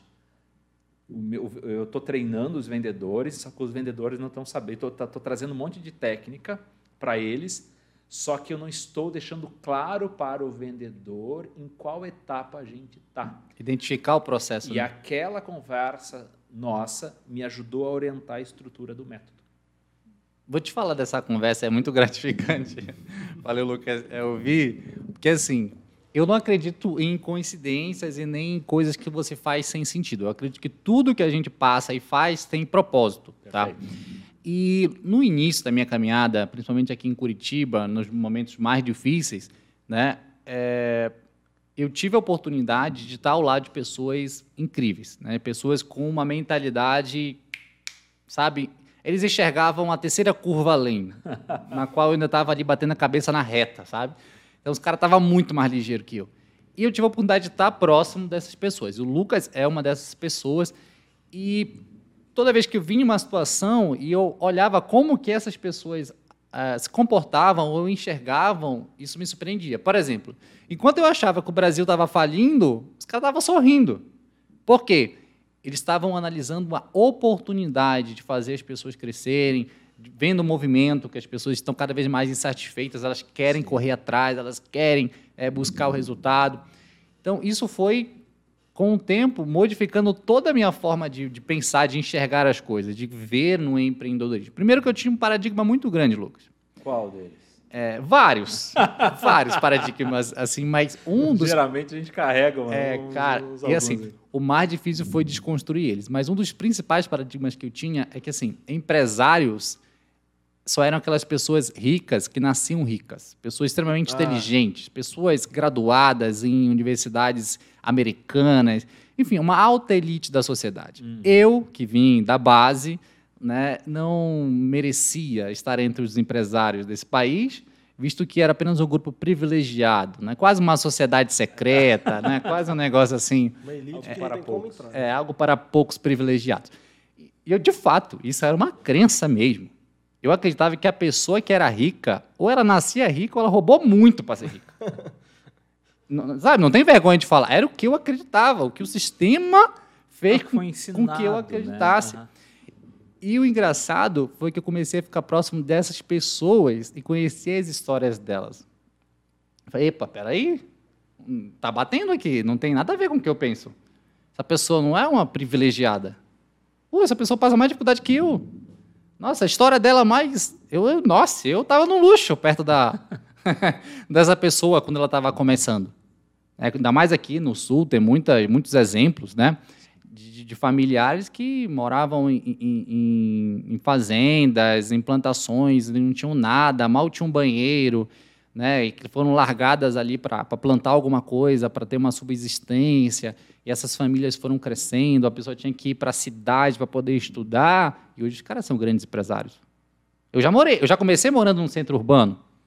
Eu tinha a escola próximo de casa, tudo pronto, não tive nenhuma dessas dificuldades. Né? E eu falava lá, como é que essa pessoa conseguiu? No meio do nada, sabe? Mal tinha o que, um pouco para comer. Então eu comecei a estar próximo dessas pessoas e isso começou a quebrar os paradigmas. E é muito gratificante porque o Lucas foi uma dessas pessoas né, que, cara, cada palestra que eu participei, cada treinamento, cada eh, momento que eu tive próximo, né, os meus filhos já usaram muito a roupa dos filhos do Lucas, né? Isso era muito, muito legal, porque assim, eu também tinha outro paradigma que grandes empresários não se importavam com as pessoas que passavam dificuldade, e, e- as pessoas que mais me ajudaram foram pessoas de, de, de grande resultado. Sabe? E eu me perguntava, cara, o que, que eu estou fazendo? Como é que eu cheguei do lado dessas pessoas? Né? Como é que eu, qual foi a minha conexão? Eu não, não tenho um ciclo social. Porque quando eu cheguei em Curitiba, eu não conhecia ninguém, né? Somente um conhecido, que hoje é um irmão para mim. Já falei dele várias vezes por aqui. E quando eu vejo que, de alguma forma, né, com as nossas experiências, a gente consegue contribuir, aí isso tudo cai por terra. Que realmente todo mundo tem um ouro para dar, todo mundo tem algo para contribuir, né? todo mundo tem é, um ponto que você consegue acrescentar. Então, é, é muito gratificante, eu fico muito feliz, sabe? Primeiro, de ter o Lucas aqui, né, ter aceitado o convite, é um cara que eu admiro demais, um baita do, do, empresário, né, de uma referência, e compartilhando as ideias e vendo que, cara, ele está sem filtro, ele está falando, né? ele está simplesmente mostrando o que ele fez, o que ele acredita, qual é o processo. E a gente, muitas vezes, tem esse pensamento, ah, as pessoas dão certo porque elas sabem de algo que o resto não sabe elas guardam um segredo para si, né? Elas não, não compartilham. E você está, cara, você você né? está dizendo o que você fez, o que você acredita, o que dá certo, o, qual é o caminho das pedras, é, sem filtro, sem medo. Então, a gente tem que quebrar esse paradigma que eu ti- tive muito e começar a enxergar que as pessoas querem nos ajudar. Total, que elas cara. querem que a gente chegue onde elas estão chegando. É, eu, eu acredito muito nisso, Estevam. Sabe? Acho que é- tem, muito, tem, mais, tem mais pessoas boas, entendeu? Do que pessoas ruins. Eu acredito muito nisso. Ah, e eu, a gente é como, como se fosse um, não um rádio, mas uma rádio. Né, cara? A gente emite e recebe fre- frequência. Quando você está aberto para essa frequência, né? essa frequência de ajudar, de prosperar, de desenvolver, você atrai essas pessoas que vibram nessa, nessa mesma frequência, nessa mesma vibe que você tá. E se você é, é natural, cara. Se você pega uma pessoa que está quebrado, quebrado é uma situação momentânea, né? Mas você pega uma pessoa que, que- que vive quebrado, ah, que está sempre com as mesmas pessoas, está sempre caminhando para o mesmo lado, as mesmas amizades há tantos anos. Cara, em alguns momentos você vai ter que abrir a mão dos teus amigos. Vai, vai sim. Para você subir, você vai precisar, é uma escolha e nada contra os amigos, mas é uma decisão de onde você quer estar. E, e- e você convivendo com você em todos esses anos, é, você sempre foi um cara também que teve muito à frente. Você é um cara muito guerreiro, sabe? Um cara que, que inspira muitas pessoas. Você sabe disso. E no final, eu quero deixar, o Juba, vocês não vão me deixar, mas eu tenho uma coisa para te falar, tá? No finalzinho aqui. E, e isso daí, a querer ajudar os outros, é porque quanto mais pessoas forem, né, tiver essa mentalidade empreendedora, né, essa mentalidade próspera, essa mentalidade de investimento, que não é ser o, o esforçado. Tá? Eu, eu, tive que quebrar um paradigma, tive que quebrar muito dentro da minha cabeça essa coisa do esforçado. Conta mais, é como assim, esforçado? Eu venho de uma origem meu pai é um cara muito humilde, né? Meu pai estava aí nesse final de semana, tá, no aniversário do, do Matheus, tal. Meu pai é um cara muito humilde, cara, um cara muito simples. Meu pai não estudou, não tem a quarta série completa, tá? Meu pai veio do campo, da roça. Ele ele foi cafeicultor, foi é, avicultor, né? Tinha granja de frango, tal, esse tipo de coisa. Meu pai, meu pai me deu uma força de trabalho muito legal, assim, sabe? Acho que toda a garra que eu tenho para trabalhar mesmo, isso aprendi com ele. Só que eu aprendi que o trabalho, ele tem que, para você ter sucesso, você precisa de esforço. Não que você não precisa se esforçar, mas para mim, cara, era muito mais braçal a coisa, sabe? Vir à noite e fazer, ficar horas ali empenhado. E eu não tinha a mentalidade de trabalhar com a inteligência que é quem é o viés do investimento, tem. É, você trabalha com o quê? Cara, com inteligência. Você faz investimento no longo prazo, você está pensando né, através de uma inteligência. Então, quebrar esse paradigma do esforçado foi muito desafiador. Então, eu, eu me via muito braçal, fazendo, fazendo, daí eu falei, cara, isso, isso não escalas, isso, isso, isso não evolui. E é, é, e quando eu consegui, né, consegui mudar essa chave, cara, fez então, toda, toda a diferença, assim. Essa questão de chave que você falou, só, só, uma coisa que eu pensei, assim, qual você falou antes, na, no off, quando, antes da gente entrar na conversa, que você falou que é importante virar a chavinha, né? Uhum. Para mim, o que virou a chavinha, falando nessa questão do esforço, eu chamo isso de proatividade burra. Eu era esse daí. Eu era esse cara, eu ganhava mil reais. Eu... Proativaço, cara, assim. Proativ... cara, o Estevam me conheceu nessa época. Eu trabalhava. A gente trabalhou junto, a gente trabalhou Pra ganhar mil reais.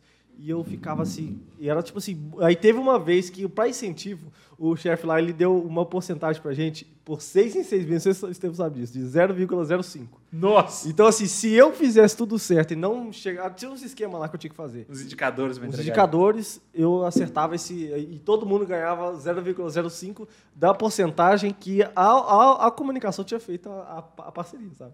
Então era uma micharia. Tipo assim, era uma coisa. Daí nessa época eu trocava de celular, ficava muito feliz. Só que nessa empresa. não, olha só. Não, eu, essa época eu conheci o Estevam. Nessa empresa eu conheci uma coisa que foi a chavinha, cara. Uhum. Que é o que você acabou de falar aqui durante o podcast inteiro. Método. Eu aprendi que existe um método para tudo e lá eu conheci o método de vendas. Daí eu, eu, percebi que o método de vendas, na verdade, é, tudo é muito igual, né? Só que muda alguns nomes. Então, então o, de você, o seu tem um que a gente segue que chama forma de lançamento, que é o método que eu sigo Perfe... como fórmula. Metodologia. Que, cara, e aí assim, a, quando eu percebi que a, a venda, a offline, eu, eu estudo online.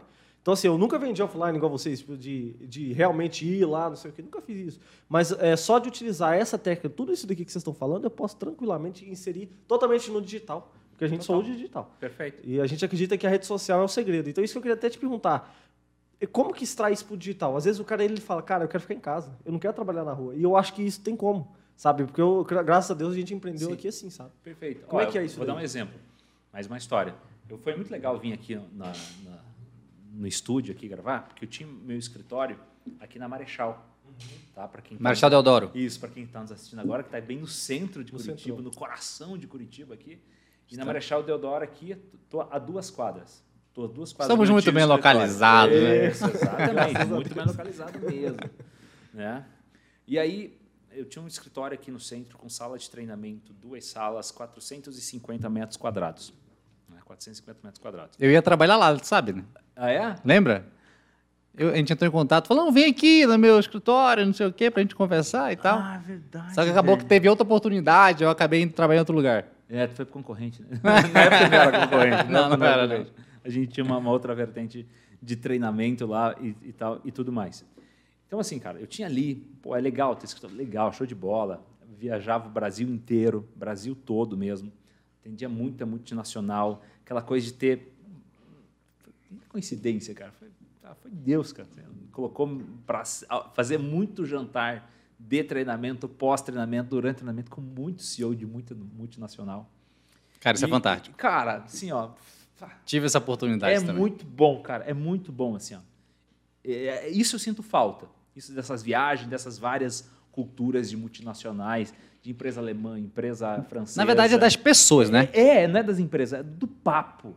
Sabe? Tá na mesa com aquela galera. Uma conversa. Aquilo ali era, era impagável. Quando as pessoas não estavam atrás do crachá dela, eram elas. E ali era, era, era mais legal. E aí, Juba, aqui no centro, cara, escritório e tal, tudo mais. Hoje, eu faturo mais, chego mais longe e trabalho home office. De casa. Concordo totalmente. Entendeu? Eu só tenho escritório por conta. A gente só tem escritório por causa desses equipamentos que não cabem no apartamento. É, nosso. e eu, assim, eu, falei assim, eu, eu- uma, vez eu aprendi uma coisa com o Henrique de Carvalho, do Viver de Blog Digital sim, lá. sim, Uma excelente. coisa- ele cara. falou assim: ah, as pessoas elas investem, eh, contratam, inve- fazem investimento, né, com, eh, alugam, contratam pessoas para crescer. Aqui na Viver de Blog a gente faz o seguinte: a gente cresce e aí contrata para entregar. A gente cresce primeiro. E eu, eu fiz uma dívida bem grande, uma dívida bem grande para montar esse escritório aqui, aqui. E hoje, cara, no digital eu faço o que eu faço, mas eu não preciso viajar para Sorriso, eu não preciso viajar. ah, eu dou meu treinamento pela manhã e vou almoçar com a minha família, levo meu filho na escola. Entendeu? E foi até um dos motivos que me fez desfazer daquilo que eu tava, que eu amava, que eu amava. Só que eu estava viajando o Brasil todo falando sobre propósito, sobre- ikigai, umas coisas assim, e eu sentia um, às vezes eu me sentia um mentiroso. Vinha lá no fundinho assim uma coisa ser incongruente. Você está falando uma coisa, não está vivendo ela. Você está falando para as pessoas viverem o propósito dela, aquilo que é importante, mas teu filho nasceu, você não está perto. Tá? Nossa, isso era importante para mim. faca, não né? era uma acusação, não era uma acusação, era um sentimento assim, cara, eu estou ajudando tantas pessoas nesse sentido, mas parece que para mim está fazendo sentido. E aí teve uma virada de chave quando, em 2017, estava lá no evento do Fórum do lançamento, com o Marcos, né, meu sócio na Atos, e falei assim, cara, eu não quero mais isso. Você Bora. foi? Você não sabia? foi, você foi, foi? foi. Eu e o Marcos lá, aquela, ah, aquela enxurrada, aquela coisa toda. Cara, o Marcos Ele- eu vou trazer ele aqui também. É, pode trazer. Bicho é fera. Bicho é Cara, fera. e esse cara é Traz, tão traz. fera esse forma lançamento que se a galera que tá ouvindo a gente pode até assistir os vídeos do cara, porque ele fala muita coisa no vídeo dele, ninguém sabe disso. Não se- Claro que comprar o curso é excelente. Sim. Mas só assistir o conteúdo dele você já pega tudo. É, e assim, né? Até ele já falou, né? Ele, tudo que você compra o curso, isso aí pode comprar, isso vai fazer toda a diferença, porque daí é que tem a questão do método. Todo o conteúdo que ele fala no curso, muita coisa já está ali. Só que está tudo espalhado. Exato. Está tudo zona, desembaralhado. Né? Mas é- isso é estratégia, você é estratégia de vendas. Você gera, Excelente. gera valor, gera valor, ele te organiza. Você vai pagar para ele organizar para É, ti. a importância da, da metodologia, aquilo que a gente está falando, né? É verdade. Estou lendo um livro assim que meu tá esse, na, no- na sexta esse, esse livro chegou na sexta-feira em casa e comecei a ler um pouquinho. Qual e que é eu- o livro? é, o cientista do marketing da, do Daniel Lippert da V4 Company. E, e, cara, sensacional, cara, sensacional, assim, inspiração mesmo. Os caras são uma inspiração. É onde eu estou modelando a FireUp com base no, na V4 e na Exchange. São duas empresas que eu admiro bastante nesse nesse momento que a gente vive de Bitmark venda. é, é essencial, né? É, não, tem que fazer, cara. Sabe? Dá- se- se- Cara, da mesma não dá para você ficar que- inventando a roda, né? cara? Não, não. Pare de perder tempo. Né? O tempo é caro. Então, ap- aprenda com quem está tendo sucesso. verdade. se inspire nessas pessoas. né? A gente fala de inspirar as pessoas, se inspire. Empresas também, né? CN- CNPJ também pode se inspirar. E aí, tudo isso... Cara, ele- eu- hoje eu sou uma, né, uma, uma assessoria, né? não só a consultoria que diz lá ó, que você, ó, você tem que fazer isso, isso, isso. Cara, a gente vai lá, a gente mete mão na massa mesmo. Tá junto com o cara, acompanha o processo do início ao fim. E eu só que isso faço digitalmente, cara. Faço digitalmente. Né? Eu, eu faço uma assessoria, mas estou digital. Por que eu estou digital? Porque eu consigo acessar todo o Brasil. Hoje eu estava com reunião com cliente, com um monte de gente da, do, do norte. Eu estava com o pessoal de Belém, cliente que eu atendo em Belém, um em Teresina e outro de Rolim de Moura, Rondônia. Cara, tudo na mesma sala. Eu fui muito para Rondônia, meu Deus do céu. Tudo ali, cara, tudo ali atendendo digitalmente. Então, é, aquilo que nem tudo que você faz consegue ter uma entrega digital. Claro, claro. Nem claro. tudo que você faz consegue Depende ter uma do nicho que a pessoa tá. atua, é Exatamente. né? Então, assim, é, tudo hoje é digital, né? Aparece, às vezes parece que o digital é, é a, é a nova corrida do ouro, né? Às vezes eu vejo. E daí tem uma coisa que. Acho eu- que em parte é, mas assim eu entendo. É, nessa coisa agora todo mundo tá indo e tal. E vai, vai, vai. Cara, uns vão ficar ricos e outros vão trabalhar, trabalhar e não vão, porque não estão É, Como tudo. estudando. Como todo, É, todo, exato. todo, todo processo. Mas daí, cara, esse livro vale muito a pena. Cientista do marketing do Daniel Lip da V4. E ele, e ele, e ele fala uma coisa assim que ele, ele defende, não existe marketing digital. Marketing é marketing. O digital é só um meio, um caminho para você Isso. entregar. É o canal, né? É o canal. É, cara, os 4P de Porter não vão morrer. Praça, ponto, produto, promoção. Vai Não, existir. sempre vai ter. Vai existir, cara. É a base, é a essência. Sabe? É o básico bem feito. Que às vezes a gente inventa tanta roda. Exato. Quer fazer tanto. Não, cara. vai- Tem coisas que não precisa inventar. Descubra isso daí. E para você digitalizar a sua entrega, digitalizar o que você vende, não tem como não estar no digital. Isso, não tem como não estar mais no digital. Aí você Ele é o- morto. não é mais opcional. Né? Não, não, é uma, é uma necessidade. Sabe? Uma necessidade de mercado para você crescer, escalonar e tudo que a gente falou até agora. E vai empreender também. é. É, sabe? A gente falou de empreender, né? Não, empreender. E a gente falou, acho que eu lembro foi uma coisa que a gente falou no off aqui. ah, se tivesse que aprender uma única coisa de hoje até o final da minha vida, como empreendedor, eu aprenderia vender. Vender.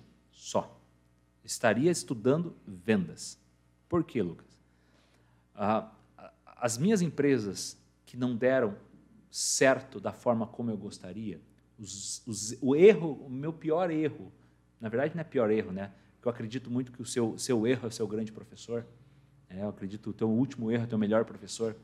Se você conseguir aprender com ele. Então é- não é opcional não errar, né, Lucas? Não, cara. É, Não é sempre opcional. vai errar, né? De algum jeito ou de É, outro. mas ontem eu estava falando com uma, uma pessoa do meu time e eu falei assim, falei assim, faz o seguinte, R, R rápido, R agora, R barato. Só não cometam sempre o mesmo erro. Mas vai, vai, erra. Não cai nele. Não, vai, erra, vezes. erra logo, por favor, erra. Por que que você tem que errar? Você aprender, cara. Vai acelerar logo o Vai, processo. vai, ah, erra rápido. A gente fica com tanto medo de errar tal. Cara, tu tem que errar. Erra rápido, erra barato. Erra enquanto a gente ainda tem uma estrutura. Eu não posso errar com uma multinacional gigante que vai me impactar um, um baita faturamento, que tem um desdobramento. Cara, erra com esse cliente. Não que você vai fazer errado, mas você está aqui também para aprender. O cliente também, ele, ele, ele vai, ele vai entender. Ele, faz parte para ele também desse processo. E, e quando você, você erra, você aprende muito. O que, que, eu, que, que eu errei? Assim? Eu fiquei muito concentrado nos últimos negócios, muito no desenvolvimento do produto em si.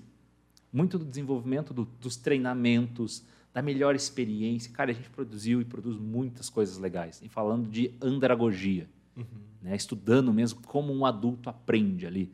Como que é você fazer uma experiência de aprendizagem que o cara aprende. Não que o cara seja um, um- um passivo numa sala de treinamento. Só que eu, eu, eu fo- foquei nisso e deleguei, delarguei né, para os meus outros sócios a função venda e financeiro. E aí é onde foi a minha falha. De não, não que não me importasse, mas de não me dediquei tanto a aprender com isso. Então, um erro que eu não cometo mais, eu sugiro para quem está começando a empreender ou quer escalar seu negócio, cara, primeiro, o que você tem que aprender, querido? Aprenda a vender. Aprenda a dominar, a vender o seu negócio. Porque os demais, as demais coisas vão vir, cara. Sabe? O teu produto, ele vai se desenvolver. O teu financeiro vai desenvolver. Não adianta você ser o melhor gestor financeiro do planeta se você não tem recurso, se você não gera demanda, se você não entrega isso daí, se você não tem no- novos clientes. E, e isso de de você, a gente falou muito né, sobre essa questão de ser transparente, de abrir, ser Verdadeiro, espírito né? verdadeiro. Cara, é isso. Eu Acho que essa questão também de. Esqueci do método que você falou, aplicar o método, que eu, sempre, eu acho que eu sempre vou falar isso quando é relacionado à digital, né? Sempre falou com o Estevam também isso. Porque, por exemplo, você falou que o produto, você focou no produto, né? Foquei É, só no produto. Eu vou usar um exemplo nosso que aconteceu, até comentei com o Estevam esses dias, é, que a gente, no início da pandemia, tinha um produto que era comida vegana. Era ensinar comida vegana para mulheres de 50 anos. Online. Então, assim, qualquer investidor ia falar, cara, isso daí tá fadado ao fracasso, cara. Mas foi isso que construiu isso daqui. Aí, dentro de um ano e meio. Então, assim, é, eu- eu- é complexo, tá entendendo? Eu só usei um método. A gente, a gente no caso, do- não foi eu, foi uma equipe. Nós somos quatro sócios. Nós Perfeito. temos um parceiro, igual eu te falei, o copywriter do Brasília. É um investimento que teve. Mas, Sim, assim... não é do nós- nada, né? O nosso foco era mulheres de 50 anos que usavam digital, a vozinha. E foi assim, entendeu? Então, assim, eu, eu acredito que não tem produto que. Qualquer produto vende, sabe? Sim. Tem que ser a venda, tem que ser o, o copy, a, a- o que, como se apresenta, sabe? Exatamente. E aí, quando você entende isso, que é a venda que te move, pô, aí as outras coisas você vai, vai surgindo, as outras coisas você vai construindo. Então, assim, cara, empreender é legal, cara, vai, empreenda. Empreenda de, de verdade, sabe? Você vai falar em investir, você tem que aumentar a tua entrada. Você ficar investindo 10 reais, igual você começou, vai ser muito desafiador para você ter uma liberdade né, financeira e, tudo que você fala, que, que é muito legal. Tem que acompanhar muito seu conteúdo. Uma honra, hein? Uma honra. Ai, não, eu, Tudo isso teve eu- excelente. eu- eu- Não, eu aprendi com ele agora, esse mês agora, que ele, quando ele, aquela frase que ele falou lá do. do como é, vocês falou antes no off aqui, você falou que, o, que você trabalhava na, numa empresa que, que ela estava na bolsa, e se você tivesse É, investido primeiro, É. Fala, fala isso daí. Cara, isso daí é perfeito. É, cara, total. Só que a gente, às vezes a gente não tem essa visão, entendeu? Porque a gente está ali entregando, fazendo o nosso melhor. E metodo, é, essa coisa de metodologia que também, Juba. Eu sou, eu sou, só que eu, eu era o cara que só fazia, ficava focado em construir métodos eficientes. Então, quando você me falou aquilo lá, eu falei, cara, é verdade, vou fazer um método. Eu, e aí eu me desdobro a fazer esse método, tá, tá, tá pronto, o pacote, a, a metodologia está pronta, só que agora ele está na evolução que é natural e orgânica. Não, não existe um método perfeito e infalível. Métodos precisam ser revisitados a todo momento E alterados, com certeza. alterado a gente tal, viu e tudo né? mais. Tá ali. Mas, cara, não precisa inventar a roda. E até, eu- talvez eu não vou lembrar totalmente da, da forma. Eu gosto muito de etimologia e no cientista do marketing, o Daniel ele fala né, sobre a metodologia, fala, defende a metodologia V4 e qual, a palavra método, né, método, né, vem de, do grego meta, que vem além de ou mais do que, e, e ali o é, me- meta, né, além do caminho, né, estar no caminho, seguir um caminho. Por que, que a gente segue um caminho? Para facilitar a nossa vida. Tem caminho para investir? Óbvio que tem, cara. Tem metodologia para investir? Tem várias, mas qual é a sua? Qual que se adapta à sua realidade e tudo mais? Ah, tempo é uma coisa que custa caro. Sim. Tempo é uma coisa que custa caro. A gente falou essa coisa de vender tempo, né? Uma, uma, uma, uma- vez eu fiz uma conta, assim. Eu estava num evento, tá? Estava no evento, não posso citar tudo, assim, mas estava no evento como apresentando esse evento, conduzindo as palestras, chamando todo mundo e tal. E eu chamei, eu chamei um dos Que, que ele faz com muita excelência. Já ouvi vários. É Cara, fenomenal. Duas, duas convenções, uma convenção ali. é, cara, só empresa grande, só empresa monstro, monstro, monstro, monstro, monstro, aqui em Curitiba. E daí tinha um palestrante. Só os milho lá. É, só os milho. E um palestrante, no- Ele é um cara assim bem conhecido, né? Um cara geralmente que dá umas dicas de carreira no Fantástico, assim, e tal e tudo mais. Não, não, você tá no Fantástico, pode falar. É que- é de É que eu vou falar o cachê dele. ah, é, então talvez melhor não. E aí, e aí eu, ta- eu tava lá, falei assim, cara, eu tava, assim, eu, tava ganhando, eu vou, vou abrir aqui, eu tava ganhando para estar aqueles dois dias ali fazendo o que eu tava fazendo nos determinados períodos, 13.500 reais. Vamos por Pra tá partes. Ali, ali, 13.500 reais. Dois dias pra estar vivendo o que todo mundo quer. Uh, show e Ah. tal, aquela parada que a gente tá falando que as pessoas vivem de ven- evento e evento. Elas não Aham. vivem de processo. Exato. E o, é- é- e o correto é o inverso. É você viver de processo em processo. Perfeitamente. né? Então ele estava ali naquele auge, naquele momento, dois dias, 13.500. 13.500 reais. Já está assim no, no, E- no- no mas olha só, é aí que eu mas- quero chegar. mas- ele já estava assim, tipo assim, uau, meu sonho, né? É, meu exato. sonho tá nisso aí que ele tá falando. Mas continua mas, aqui. mas olha ver. lá. Daí Tá eu tava lá, ver. chamei o cara. Vem o fulano de tal. Parará, parará. Ladies and gentlemen. Lá, lá, fulano, tá, faz introdução, chama o palestrante. Cara, não tira o mérito dele e tal, tudo sensacional. Tá? E daí o pessoal falou pra mim, é, eu falei assim, eu falei assim, cara, legal, né? Pá, sensacional. Quanto tempo que ele ficou na palestra? 50 minutos. 50 minutos. 50 minutos, em evento, assim, grande. Quanto que ele ganhou por aqueles 50 minutos? 60 mil reais. 60 mil. E aí eu falei assim, cara, Se eu só vender a minha hora, legal. Mas como que eu. Legal, legal ganhar 13.500 reais para estar tá ali naqueles dois dias. Claro, teve bacana. reuniões de briefing ali e tal e tudo, né? Não foi cheguei do nada lá e caiu 13.500 reais uhum. na conta.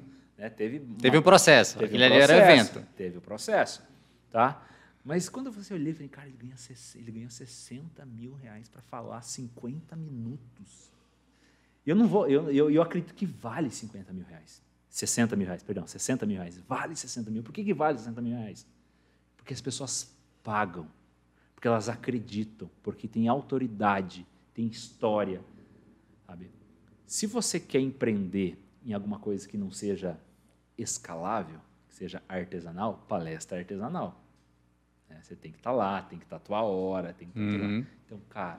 Você só pode palestrar 24 horas por dia, é, né? Exato, só 24 horas por e nem dia. pode ser seguido, senão dois dias já morre. Exatamente. Então, assim, então, seja uma pessoa que consiga gerar muito valor para a sua hora técnica. Ao ponto de você ganhar 60, 60 lógico que tem gente que ganha muito mais Sim. do que isso, né? Mas você conseguir ganhar 60 mil reais em 50, 50 minutos, ou você vai investir em coisas, empreender coisas que não dependam da sua hora técnica estar lá presente para que você consiga escalar o seu negócio. Aí onde entra startup, onde entra esse modelo de gestão, tá? eu estou aqui, o sistema está rodando. Tem gente, é, se der problema. Se, se eu fosse pagar a hora do Lucas para ele estar tá aqui no podcast, tava lascado. Né? mano? É, faz, faz a conta, faz a conta. Mas o, que eu queria chegar nesse sentido? A gente está falando bastante coisa de empreender, né? trazendo sim, vários sim, insights. Sim. está nos assistindo aqui, que vai ouvir isso agora ou em outro momento. A gente falou de muitas coisas. Então é importante você rever, revisitar aqui. E, e achei muito legal o convite que essa ideia do coisa de ser livre mesmo, né? Sim. Não, vamos, vamos trazer é, uns assuntos livres, sim. é um bate-papo aí e né? tal e tudo mais. Só que tudo isso se resume em como que eu vou chegar em resultados na minha carreira, na minha vida, investindo e tudo mais. Cara, empreenda, cara. Empreenda. Você não precisa largar tudo, rasgar tudo, chegar no RH é, hoje é quinta-feira aqui, né? Sexta-feira, hoje né? a gente está gravando numa quinta-feira. Quinta-feira, é isso. Né? Chegar na sexta-feira no RH, falei assim, escutei o podcast de Estevam, agora vou rasgar tudo, passei no RH. Cara, mas não precisa fazer isso. Planeje sua transição, mas não deixe de empreender, seja no que for, Concordo. respeitando os processos. Mas faça isso daí. Isso é, isso é muito legal. Assim, eu fico muito feliz de ver pessoas de sucesso falando, mostrando como elas chegaram lá, porque é, eu consigo me enxergar nesse processo. E, e na minha cabeça, fala, opa, estou no caminho certo, sabe? Estou no caminho certo, porque o cara está falando que é assim e eu estou fazendo isso. E ao mesmo tempo, quando ele falava e eu não fazia, eu falei, epa, estou fazendo errado. Tem alguma coisa errada. O cara tá lá, é. falar que é assim, eu estou aqui, né, enxugando o gelo, dando murro e ponto de faca e tô fazendo diferente. E ralando pra caramba. Eu, não, eu não vou ser teimoso ao ponto de achar que o cara que chegou lá tá errado. Total. E eu que não cheguei, que tô fazendo diferente, acho que é, tô certo. Então, é, o que ele está falando é muito real, por quê? O último trabalho que eu tive como CLT, no qual eu trabalhei junto com o Lucas, e o, assim, talvez eu possa ter trabalhado lá, Lucas, dois anos para poder trocar uma ideia contigo. Porque, assim, eu tentei extrair o que eu aprendi em dois anos. E quando as pessoas me falam, me perguntam da minha experiência, ah, tu ganhou dinheiro, tu fez aquilo, como é que foi? Cara, graças a Deus, o que eu mais ganhei nas experiências por onde eu passei foi aprendizado. É impagável, impagável. Ninguém tira de você. Eu falei uma vez, eu já falei para o diretor, né, o dono da empresa, um dos donos da empresa com a qual eu trabalhei, eu falei, cara, é, durante o período nessa empresa, eu, se eu pudesse, eu pagaria o que eu ganhei para ter experiência de novo. Perfeito. Por quê? Impagável. Estava lá rodando o Brasil inteiro, aprendendo com os caras que eram donos das empresas. Caras que faturavam milhões e milhões de reais. Bilhões, e, né? e a gente estava lá sentado com os caras, aprendendo o que os caras faziam. Vendo quem eram eles depois né, que tirou o crachá. Sim. Né? E eu lembro quando eu comecei a, a a empreender no ramo de digital, né, que hoje a gente tem uma agência digital, né, junto com a minha esposa, Na verdade, é mais dela do que minha, né? Eu só, só dou um suporte e a empresa, quem toca comercialmente, é ela. E aí ela foi empreendendo e ajudando, a gente empreendendo junto, só que em paralelo eu estava trabalhando e eu buscando dar o meu melhor e crescendo e me desenvolvendo e me destacando dentro da empresa. Só que paralelamente eu estava ali. Eu já entendia isso, que eu precisava empreender. Só que eu não fui lá e larguei, né? senão eu nem teria procurado aquele, aquele trabalho, nem teria aceito, porque eu já tinha essa mentalidade antes. Sim. Mas eu entendi que era o processo. Então, fui trabalhando, crescendo, crescendo. Depois, digo assim, Lucas, eu acho que eu passei quase um ano, um ano, ganhando quase dez vezes mais do que eu ganhava nessa empresa, com, a com o meu negócio. Não foi assim, tipo, ai, ganhei a mesma coisa e saí fora. Não. Imagina você trabalhar um ano viajando, longe da tua família. Sim. Sabe? É Vivendo tudo aquilo cara, que tu. É, é legal, é legal. É, cara, mas, é um, é um, mas é um preço. É um mas olhava assim, assim, cara, eu não preciso disso. A gente tem uma empresa, eu estou ganhando dez vezes mais lá na empresa. Por que, que eu estou aqui? Mas eu entendi e respeitei o processo. Que eu aprendi com o cara de, de sucesso que você tem que viver cada momento, viver cada processo. E eu vi aquilo como um processo. E foi mês a mês, mês a mês, longe, distante, cada vez mais me ausentando. E ali é a empresa dando resultado, dando resultado, 10 vezes mais. Né? Cheguei a ter quase 20 vezes mais resultado na empresa, no meu CNPJ, do que na minha carteira de trabalho. Perfeito. Aí sim, eu fui lá, no auge do meu momento na empresa, e pedi para sair. Foi um susto, foi um baque, foi algo assim. Dá, dá, dá uma história a situação. Porque foi algo incompreensível. Mas por que foi incompreensível para quem estava de fora? Porque eles não viram o processo. Sim. Eles não sabiam que estava sendo construído nos anos anteriores. Então, é, a gente tem que tomar cuidado com isso, sabe? De, de não ser emotivo, não simplesmente sair daqui, porque a gente está falando muito de empreendedorismo. Fala, não, beleza, vou empreender então, vou largar tudo e vou taca é, pau é, e vai dar tudo é, certo. Eu já fiz isso. Respeito o processo. É. Eu já fiz é. Eu já fiz isso anteriormente e eu falo, não deu certo. Eu pedi uma demissão para vender um produto durante um período e durante aquele período financeiramente não deu muito resultado a, a, a longo prazo, digamos assim, né? Sim. Era algo que se eu parasse já quebrava. Então, imagina, você parou, não tem mais nada para receber.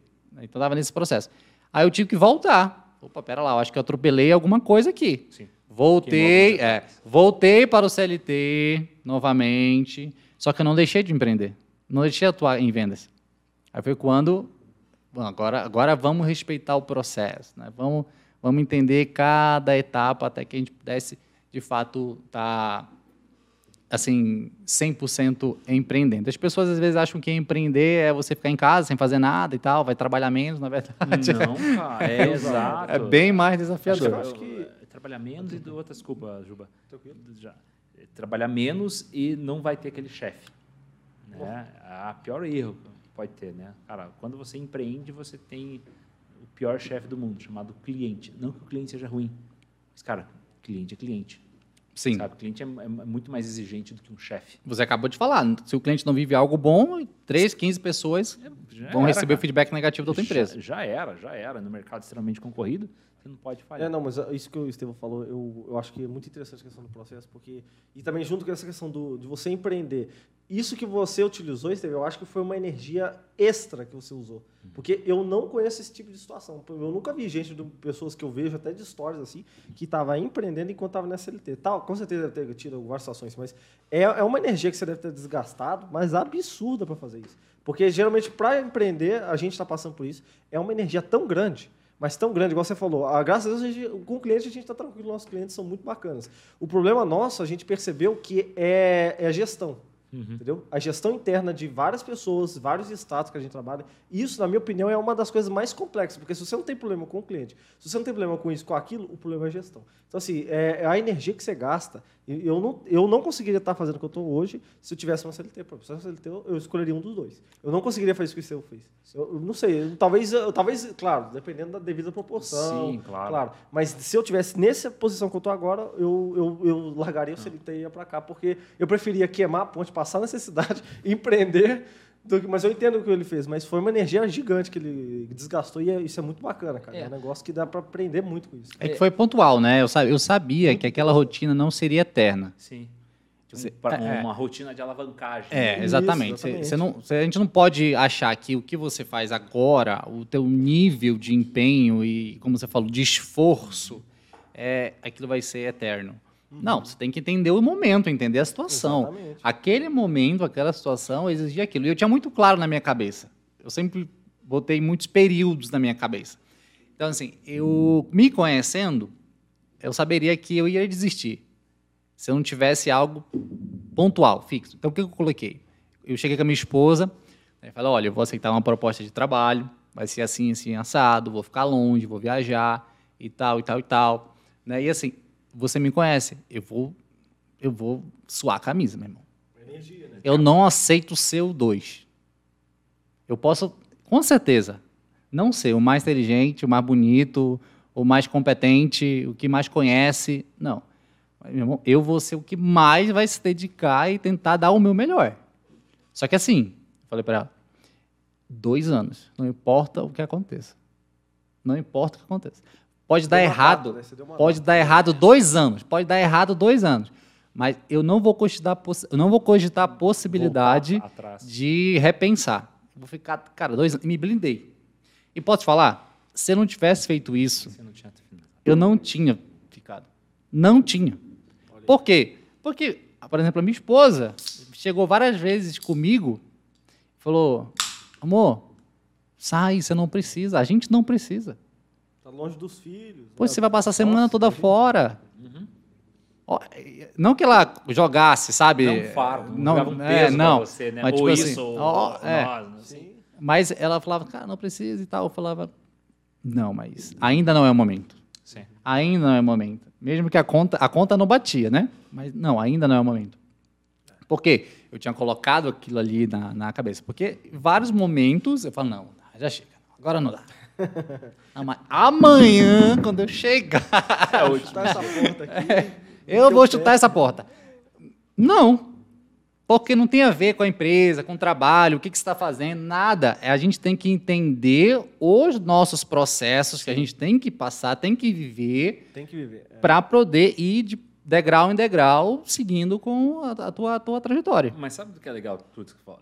De tudo que você falou, assim, uma coisa que é muito importante é você tomar uma decisão antes de começar. Entendeu? As pessoas, elas, elas titubeam muito durante uma tomada de decisão, porque elas querem estarem motivadas, se sentirem impulsionadas, felizes fazendo aquilo ali. E às vezes isso não vai acontecer, Com cara. certeza não. Não vai estar motivado, às vezes não vai estar feliz, às vezes não vai estar empolgado, às vezes não vai estar animado, às vezes vai estar um monte de coisa. Mas se você tomou uma decisão, né, se você tomou uma decisão de ir até o final, quando você toma uma decisão antes e vai chegar até lá, esse caminho ele se torna mais, não digo mais fácil, mas ele se torna menos pesado, porque vai ter obstáculo, vai ter desafio, vai ter uma porrada de coisa aí pela frente. E, e ao mesmo tempo também, eu tomei umas coisas que eu, eu sempre fui esse caso do, ah, vamos lá, persistência, não, tem que até o final. Tá, tá, tá. Uma coisa que eu desenvolvi também ao longo do, do, do caminho é cara, tem coisa que você vai fazer, você está com fé, tá, investe, faz tudo certo, mas dá tudo errado. Tá? Dá tudo errado. E antes eu achava como se fosse um- uma falha, né? Putz, errei, fali, quebrei. Falei cara, ok, não deu certo, vai, vida que segue, logo, rápido. Não tem tempo para ficar lamentando. Sabe? Não tem tempo para ficar olhando, poxa, por que eu não acertei nisso, né? Até você falou, né? Cara, eu não consegui lançar. Eu não consegui performar nos lançamentos que estava fazendo. E aí foi assim, cara, ok, beleza, aprendi um monte de coisa. eh, não, não, não, é a, não é a fase. Eu preciso agora de uma fase de, de receita mais é que você frequente. lançou uma mentoria, não lançou? Lancei mentoria, lancei culpa, né, essa coisa da comunicação, né? Foi um, foi um grande berço meu. Eu não consegui performar em, em Mas é-. É complicado. Lançamento é complicado porque a gente já viu, eu já, já deu certo um e no mesmo mês deu errado outro. Então eu sei como é que é que dá errado o lançamento. É, e, e foi indo, falei, cara, não deu certo É, e tal. mu- é um detalhezinho esse daqui. E não, e total. eu falei assim, cara, só, só que eu tava com coisas que não estavam. Assim, chegou uma fase, eu falei, cara, eu não posso ter só projetos. Eu quero. A vida que eu quero, eu, eu posso ter projetos acontecendo ao mesmo tempo, mas desde que algumas coisas sejam supridas, algumas coisas sejam ali. É, é o famoso trazer a, a provisão para dentro. da Não é a qualquer casa. preço as coisas. É, exato. Cara, quando a gente tem, vou lá, né? Falar, a gente tem família ali e tal e tudo mais. Você, algumas coisas, você, ok, topa passar, reduz, vai, ok. Exato. Mas você fazer com aquilo ali que não está dando. é, você não está vendo uma perspectiva. Entenda também o momento, fazer, cara, chegou a hora de mudar. Eu não desisti de empreender. Eu não joguei, não desisti daquilo que eu faço. Eu entendi que aquele momento e aquela estratégia não iria me dar o resultado, o retorno que eu espero. Ok, muda. Só que o, o, o plano mudou. Mas aonde eu quero chegar continua o mesmo. E o que, que eu percebi? O digital também ela me trouxe muita ansiedade, cara. Empreendedorismo digital trouxe uma, uma- muita ansiedade. Ansiedade. O- tem sido falado Ah. que a ansiedade é o mal do século, né? que a ansiedade é algo que tem mexido muito com as pessoas. Eu sou pai de quatro meninos, Deus amado. né? É, e assim, cara, se você for levar as coisas tendo como base o nível de ansiedade, você tá lascado. Pô, total. Se eu for olhar, "Ai, mas meu filho precisa, mas meu filho quer, mas hum, sabe? Cara, você tá lascado, você tá ferrado. Então, assim, às vezes a gente olha, a gente- eu falei sobre paternidade um tempo atrás, e assim, é lindo, é maravilhoso, você bate foto com teus filhos, nossa, que lindo, que inspirador e tal. Só que, cara, é muito difícil você intencionalmente fazer um filho teu sofrer, Uhum. porque tu entende que aquele é o processo. Perfeitamente. Cara, e não tem, não é porque eu sou mal, não é porque eu tenho um cora- coração ruim. Cara, não é. É porque se ele não passar pelo processo, ele não vai aprender. Não tem uma pílula. Não tem é, é, é, algo que eu vou fazer um download aqui para ele. Olha, meu filho, eu vou te ensinar a ser persistente. Como que aprende a ser persistente? Vai. Seja. Não tem como. Você, tem que passar por um processo, tem que é, é, tentar, não conseguir, tentar, não conseguir, tentar, não conseguir, tentar, não conseguir. Assim que você aprende a ser persistente. Sim. Pode, pode- posso estar equivocado na história, mas eu, eu acredito que você tem um livro, né? não vou lembrar o nome do autor agora. Eu não li esse livro, mas eu vi a história. Chamado Garra, tá? em que a autora conta o seguinte: que ela tinha um acordo com as, com as filhas delas ali, uma coisa nesse sentido. Talvez a história não seja 100% certa, mas vale a lição. Assim, ó, vamos lá, o Matheus é matriculado no judô, meu filho fa- fa- faz judô. E aí, criança tem muito disso, né? Uma hora quer muito uma coisa, daqui a pouco fala assim, não quero mais. Daí vem os pais e falam, né? Ah, está na época de experimentar várias coisas. Ok, concordo com isso. A Beleza. criança faz 10 10 modalidades no 10 ano. modalidades, é uma coisa. Começa no judô, vai pra natação, daqui a pouco tá desenvolvedor de gamer. Tá se conhecendo. É, exato, tal.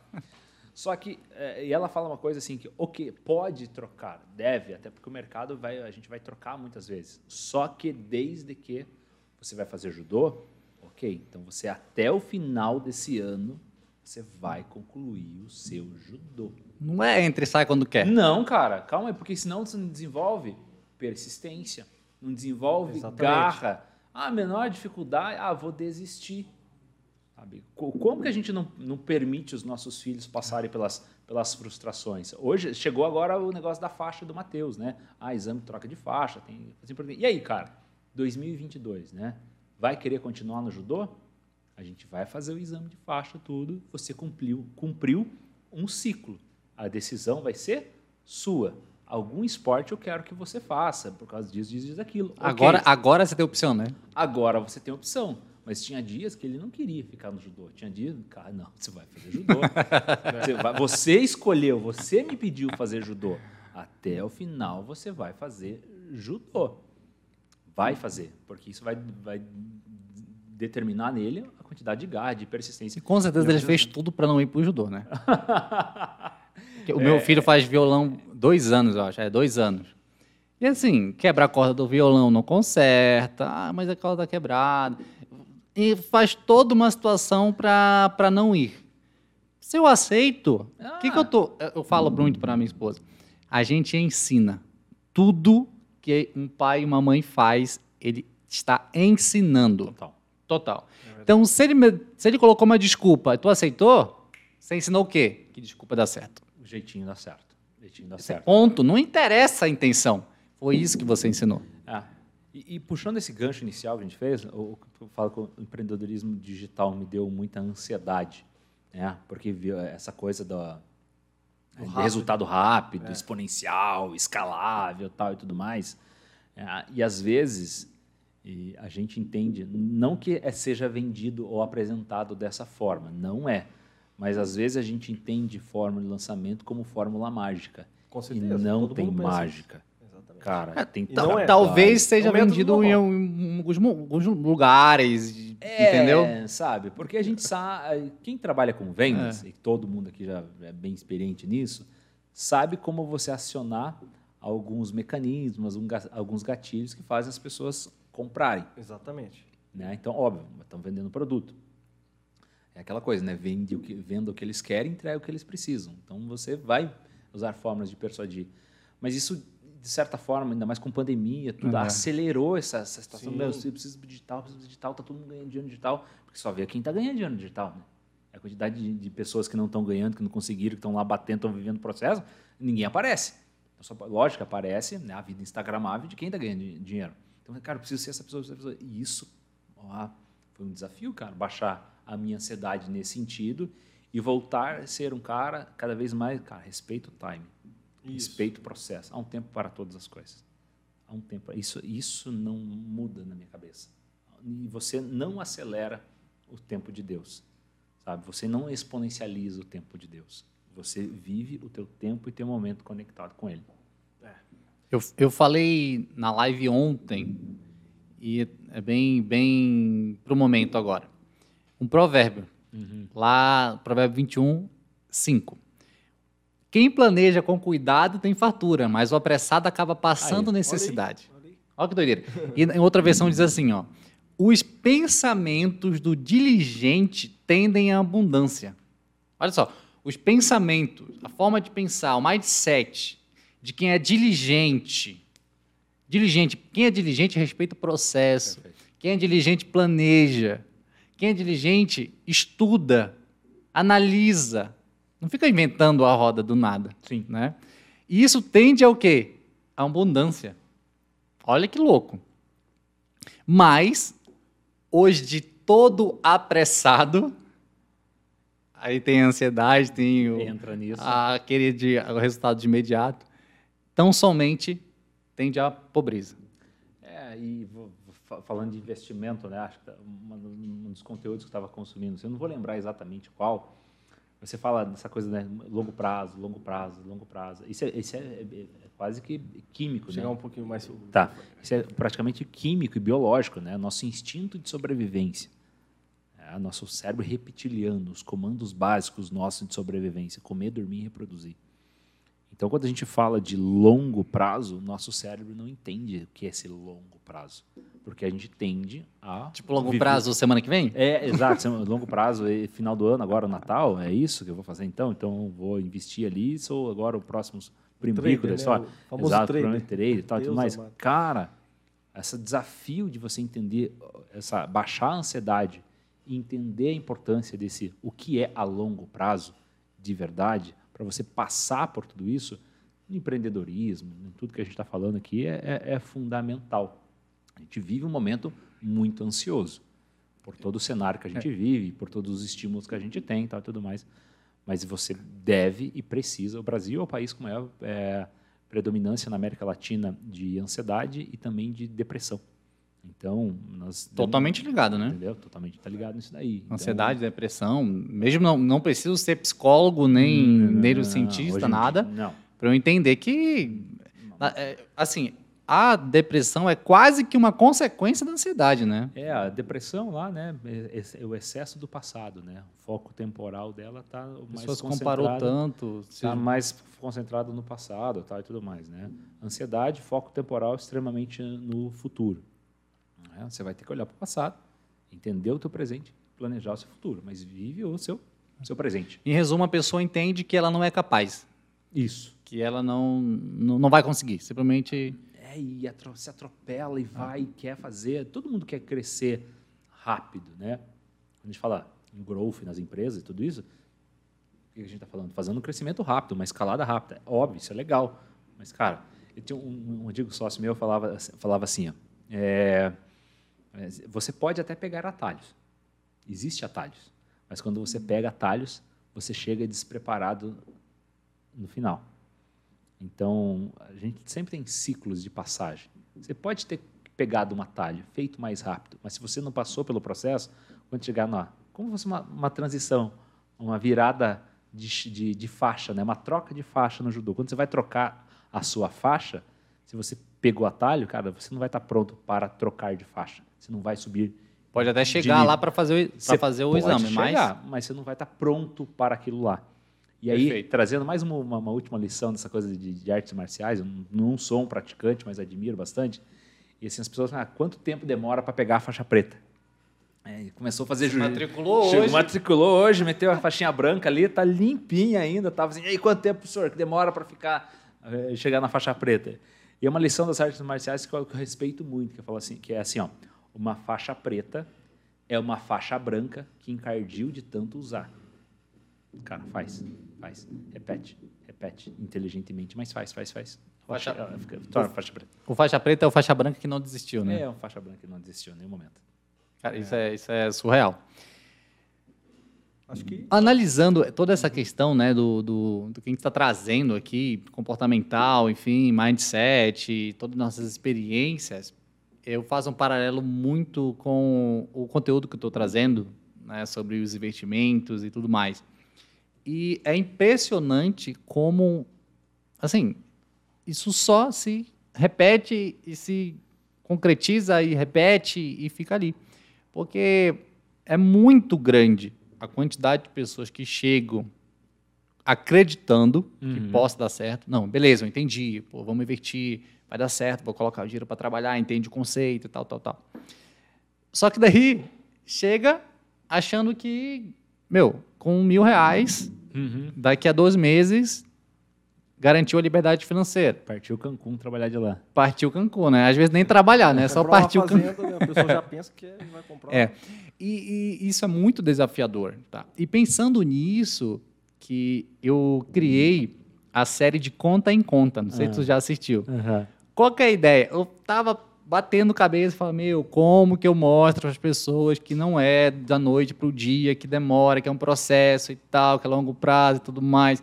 Que as pessoas, quando. As pessoas perguntam assim: quanto que eu preciso para ter 5 mil por mês? Aí você vai falar, ah, um milhão e meio. Ah, não, um milhão e meio não dá, não consigo. eu não conheço ninguém que tem um milhão e meio. Logicamente, se eu não conheço ninguém, a minha mente Isso é impossível. ela coloca o quê? É impossível. Não existe. É a mesma coisa que eu chegar Barreira. pro Lucas e falar, Lucas, é, você sabia que é possível voar? Cara, como é que são? Eu posso te explicar tudo, tudo, tudo. E você fala, nossa, interessante, mas espera lá. Ninguém voa. Então é impossível voar. Imagina Santos Dumont, Sim. se pensasse assim, né? Nossa, nem. Imagina os grandes inventores, se eles pensassem assim.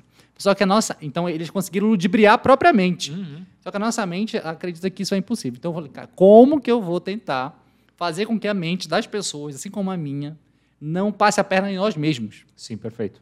Aí eu fui pro de conta em conta.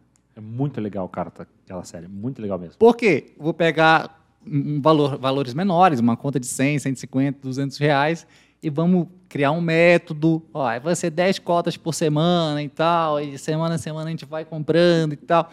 E aí vai mostrando o resultado. Então a ideia é que as pessoas foquem neste processo de ir de, de conta em conta até chegar no seu objetivo. E isso nada mais é do que a forma como que, como que a gente tem é, construído a nossa história.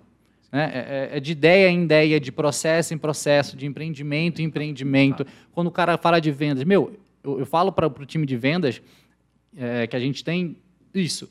Você vai é, construir uma carteira de clientes que vai te trazer um resultado significativo como? É de cliente em cliente. É um venda por venda. É a, é a primeira venda que você faz, e vem, vem a segunda, e vem a terceira. Então, de venda em venda, você vai é, montando a tua carteira. Não tem como você chegar, ó, tá aqui tua carteira. 100 clientes que vão comprar de você fixo todos, Todos os os meses, tantos mil. Você vai, vai faturar tanto para ter esse resultado. Se isso fosse possível, eu não teria vendedores, eu teria um programa. Sim, ela vai lá, aperta o botão, faz uma compra E faz, online, né? já. E, e como que você enxerga, sabe, esse, esse paralelo, a tua experiência? Não, acho muito legal, olhando até quando eu vi o conta em conta, né? Eu lembro que você ainda você fez uma forma bem didática, né? Com a, apontando lá, post-it, lá, tava laranjado, ele tava flechinha tal e tudo. É, o, que que acontece? O nosso cérebro, ele trabalha só com uma coisa concreta. É, quando a gente faz uma passa uma informação de forma abstrata e a pessoa não consegue associar isso a algo concreto que o cérebro dela conheça, isso se torna um conteúdo ou uma informação que não vai ser relevante para ela. né? Então, ali você usou, além de uma boa didática, né, porque você conseguiu fazer isso. Todo mundo paga uma conta de, de luz. Sim. Todo mundo paga uma conta de água. né? Então você sabe o que é isso, sabe quanto que custa isso daí.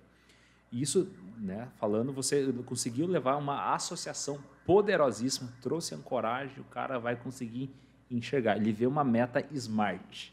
Esse Cara, é, é possível, eu, eu consigo chegar Para nisso o, acro- o acróstico, né? da- Isso, Smart. me- meta smart lá, né? específica, mensurável, atingível, relevante e ter um tempo, né? um prazo para você cumprir aquilo ali.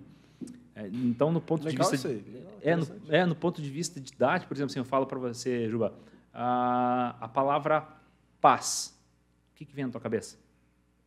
Uma pomba branca, por exemplo. Isso. Por que, que é a pomba branca? Que a gente associa isso como imagem. Algum né? lugar Sim. mostraram, né, a pomba. Cara, se a gente, pensar em TV. pomba, isso, tem um símbolo, tem o que? Tem algo concreto que traz uma. Você recebe uma, uma informação Sim. via seu ouvido, né? Eu falei uma palavra para você e você gerou o quê? Uma imagem. Ou você vai gerar uma imagem ou você vai gerar uma sensação. Hum, Você vai gerar uma sensação de paz. O que você pensa? Ah, paz, ah, tranquilidade. Ah, eu penso numa rede e tal.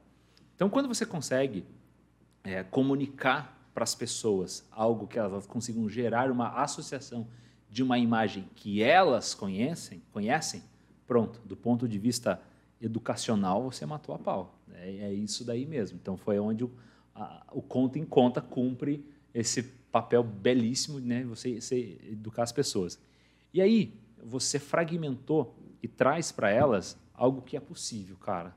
Porque eu acho que a gente vive um momento muito legal no Brasil, falando de investimentos, de tudo.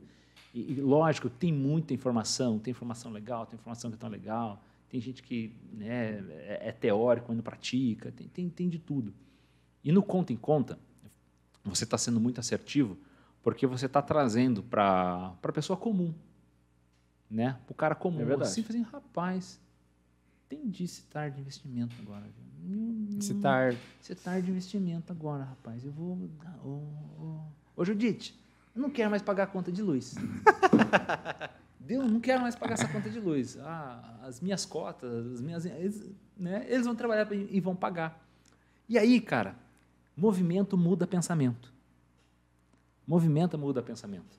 Pensamento positivo é legal, é, é, tá, é legal. Mas só pensamento positivo cara, não vai tirar lugar, você de lugar nenhum. É o movimento que vai mudar teu pensamento. É o que você faz que vai mudar seu pensamento. E quando você começa lá a investir e tal, daqui a pouco você vê que aquilo lá é possível e dá certo. Cara, não preciso mais pagar minha conta minha conta de água, minha conta de luz, ou seja, lá qual conta for. Aí eu acredito que o cara ele entendeu o processo, ele viu o resultado no processo. Então, quando a gente consegue quebrar um processo grande, e a gente fala em vendas, né? comemore as pequenas. Eu cobro de todos os vendedores que a gente treina. Comemore as pequenas conquistas. Cara, tu fez, tem que vender 50 para 50 clientes no mês, cara, é o, o um, o dois, o, cara, vibra, comemora. Porque você vai vendo que o processo ele não deixa de ser algo penoso, sofrido, é, você vai sofrer. Você não precisa ter um, um processo inteiro, lento, demorado e chato. Se- daí, né, resgatando uma frase do próprio Érico, forma lançamento, se apaixone pelo processo. O desafio é você se apaixonar pelo processo. Eu acredito que investimento seja a mesma coisa. Cara, se apaixone pelo processo de pensar no longo prazo, do conta em conta. E eu acho que o conta em conta traz isso, a paixão pelo processo. Que top, hein? Muito que feliz massa. em ouvir diretamente de um cara tão referência como o Lucas, né? E a, o objetivo é exatamente esses. E para você que está aqui nos ouvindo, vendo, né, logo vai estar tá no Deezer, no Spotify. Spotify as principais plataformas digitais, se Deus quiser. Logo, sempre montar. quis dizer isso, peraí. Logo estaremos nas principais plataformas de. Como é que é o nome? Digitais. Digitais. Não, na verdade estarão, o Estevam. Estarão. Porque quando está, esse episódio já vai estar lá. Não tem. É. Verdade, verdade. Não tem problema de vai estar. Né? Nesse momento já, já, estamos. Então, é, é, por quê? É o que, que amarra com o que você lá no início começou a falar sobre você enxergar a, esca, a escalada das coisas. Como que eu escalo? Como é que eu vou fazer isso é, chegar a um patamar que eu, com as minhas horas, não conseguiria fazer? Então a ideia é, é quando criei, é também trazer essa, uhum. essa escala, não sei se a palavra existe, né? Mas escalabilidade. Isso, né? escalabilidade. Obrigado. Trazer a escalabilidade. Por quê? É justamente essa necessidade que a grande maioria das pessoas ela, elas precisam sanar.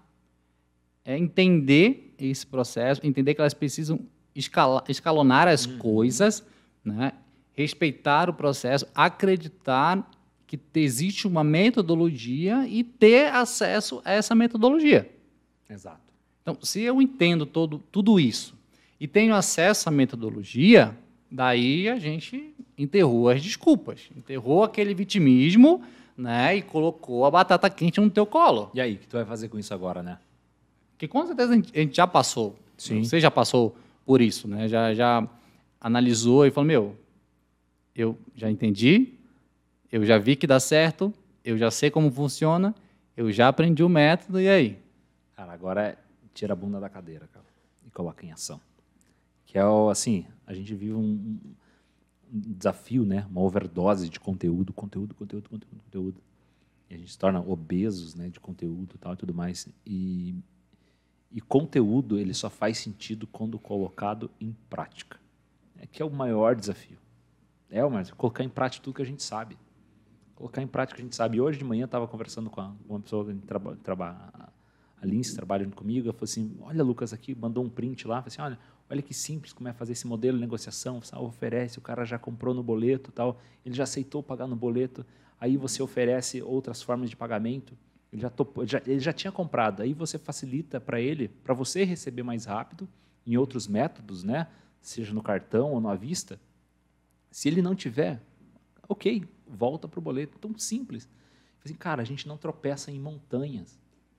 Não é ver lá, pô, uma montanha. Não, cara, você tropeça na pedrinha. É verdade. Você tropeça nas pequenas pedrinhas do dia a dia, em disciplina, o que você não faz. Ah, coloca, faz o que você já sabe. Às vezes é melhor você nem aprender mais nada. Tá?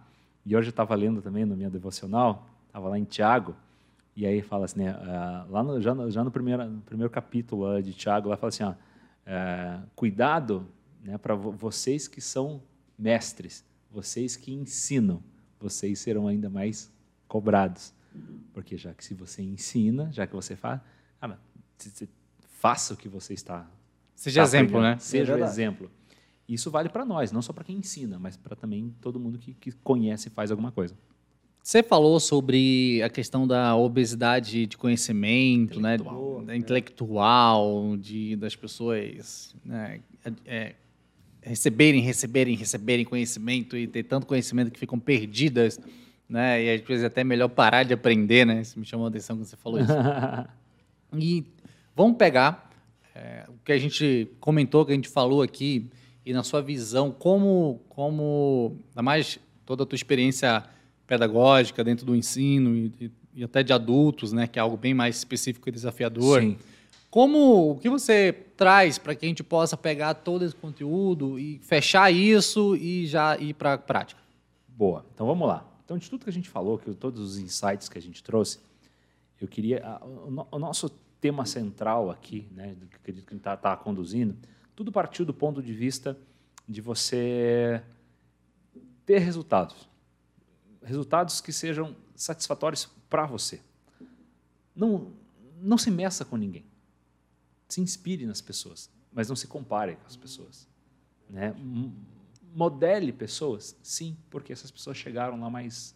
aprenderam alguma coisa. Né? Por que, que o Estevão faz que ele consegue, cara?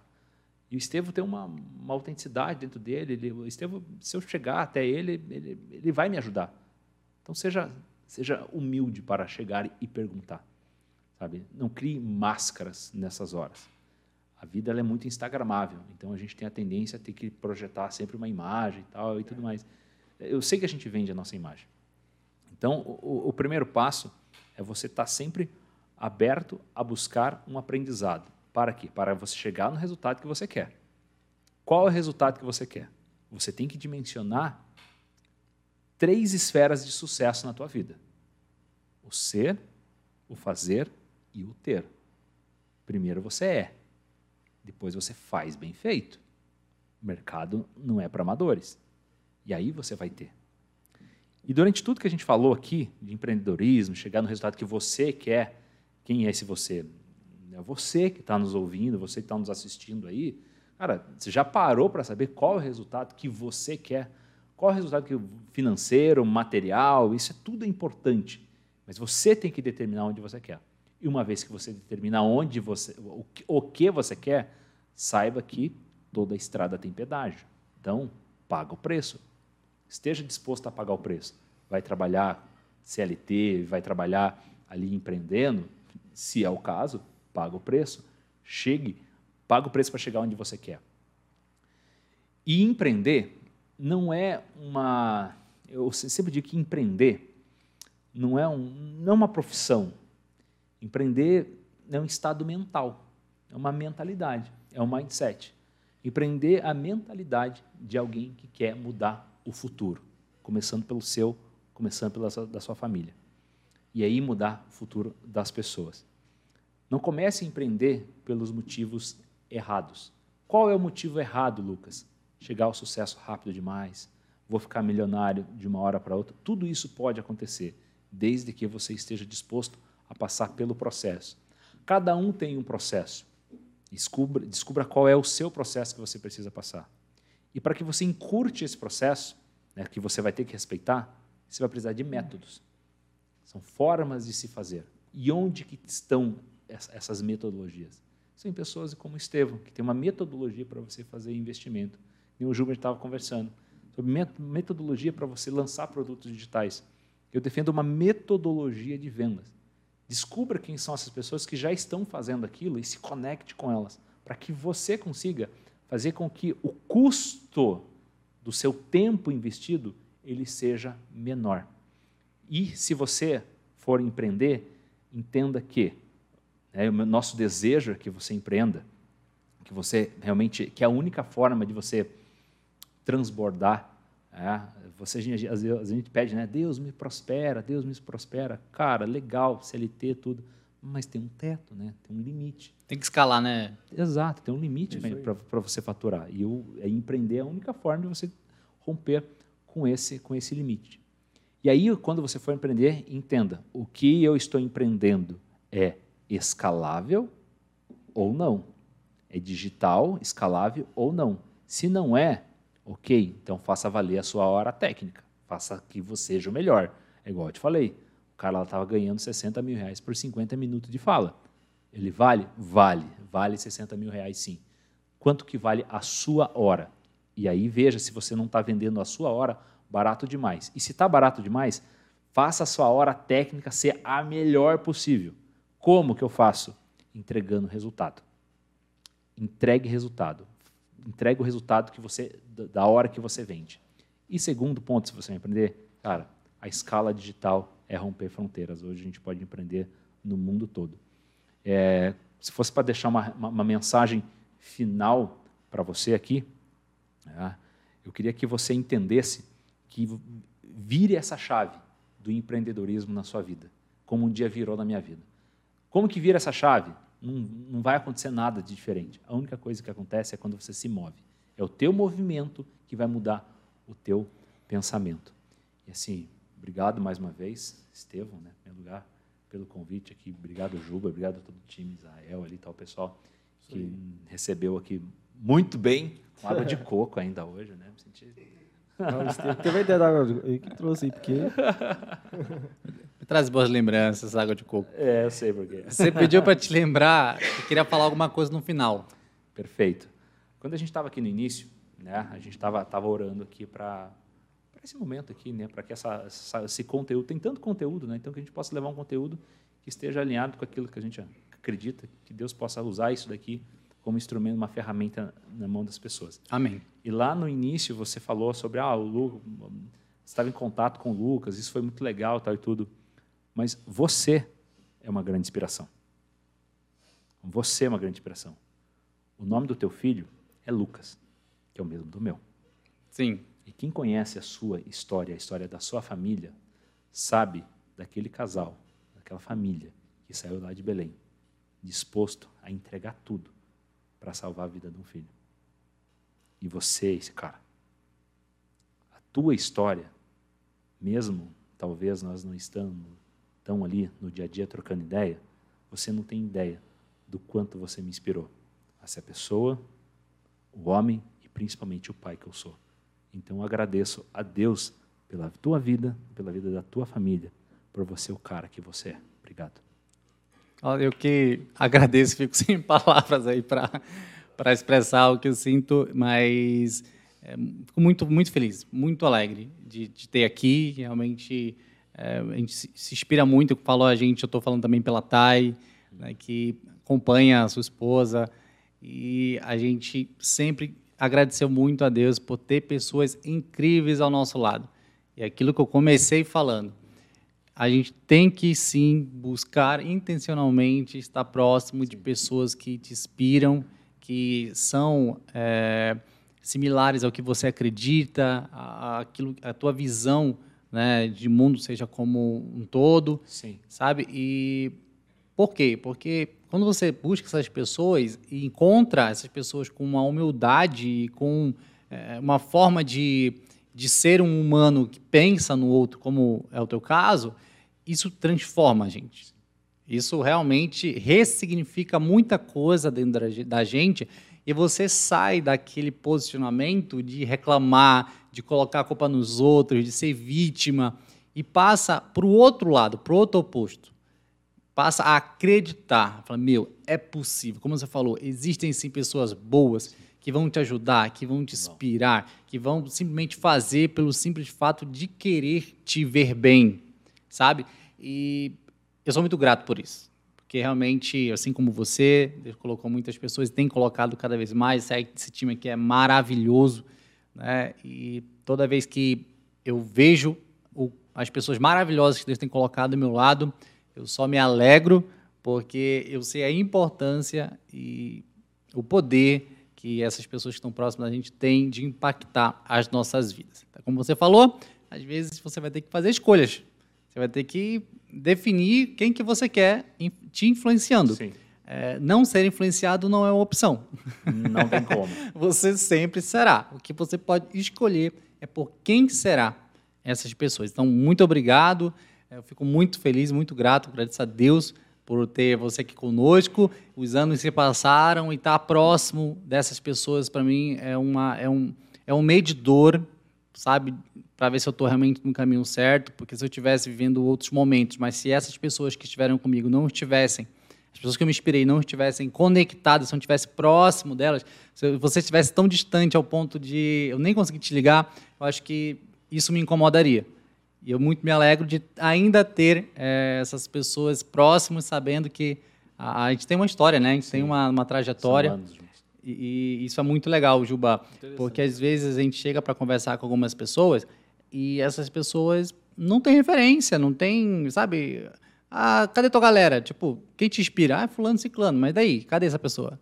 Tipo, tá lá como um deus, como Sim. alguém inalcançável, e às vezes ela tem uma pessoa que pode inspirar e transformar a vida dela ainda mais do que aquela que ela pensa, e essa pessoa às vezes está na casa dela, sentada no, no banco lá da igreja que ela frequenta, às vezes ela está lá eh, se dedicando, ensinando, como o Lucas está aqui, entregando todo um conteúdo de uma história de vida de forma gratuita, super prática, educativa, né, didática, melhor dizendo, aqui, a um clique. E Verdade. A, a gente simplesmente acha que não. Acha que só vai prosperar se realmente a gente tiver uma reunião com, com, te, com É, o Elon Musk. o Elon Musk, né? Só vou aprender a investir. Itaú. É, só vou aprender a investir se eu for amigo do. Do, Safra, né? do, do Robert. Do, do Warren Buffett. Warren Buffett, disso aí. Do Negro. Primo rico. Então, cara, é, obrigado. Então, que você que está aí possa ter aproveitado todo esse conhecimento, todo esse conteúdo, que você principalmente coloque isso em prática, colhe os resultados e compartilha com a gente. Coloca aqui nos comentários, coloca aqui o que você achou, os pontos que foram mais relevantes para você. Vai ser sempre um prazer poder te responder lá, trocar uma ideia e ter você caminhando junto com a gente. Juntos a gente vai aprender e também, Lucas, aí as tuas redes sociais, como é que a gente faz para te achar, conhecer Vamos mais lá. do Lucas? Vamos lá, vamos lá. Vamos agora, nesse momento, para o Lucas, né? O underline lá, KE, C-A-H-E-T. Como é que escreve? Já Vai, tá- vai aparecer vai aí, né? aparecer aqui. Nos caras, Os caras são ninja, é verdade. Isso, Tá no- deixa na descrição também, tá, pessoal? Isso, é legal. Vai ser um prazer se conectar com você, se conectar aí com a sua história. E tem alunos do Brasil todo que me mandam mensagem também da, da uma faculdade, né? né? Da uma faculdade. E o aluno me manda mensagem sempre, cara, sempre, sempre, sempre, sempre dou uma devolutiva, sempre ajudo o pessoal. Então vai ser um prazer também de contribuir com você, se você tiver qualquer dúvida desse papo que a gente teve aqui agora. Show. Lá pelo Instagram, o pessoal vai ter acesso a, a Tem, todos manda os lá no projetos. direct lá que a gente vai fazer. E daqui a pouquinho tá ali desenvolvendo as identidades visuais, os devidos sites e tudo. certo. Daqui a pouquinho todo mundo vai conhecer aí. Obrigado, Juba, mais Tamo uma junto, vez. Estevão. Isso aí. Tem meu prazer estar contigo aqui. Bacana, cara. Conversa Israel, Rebeca, forte abraço. Nossa equipe massa. Que Deus te abençoe. Te vejo no próximo podcast. Até lá. Valeu. Falou.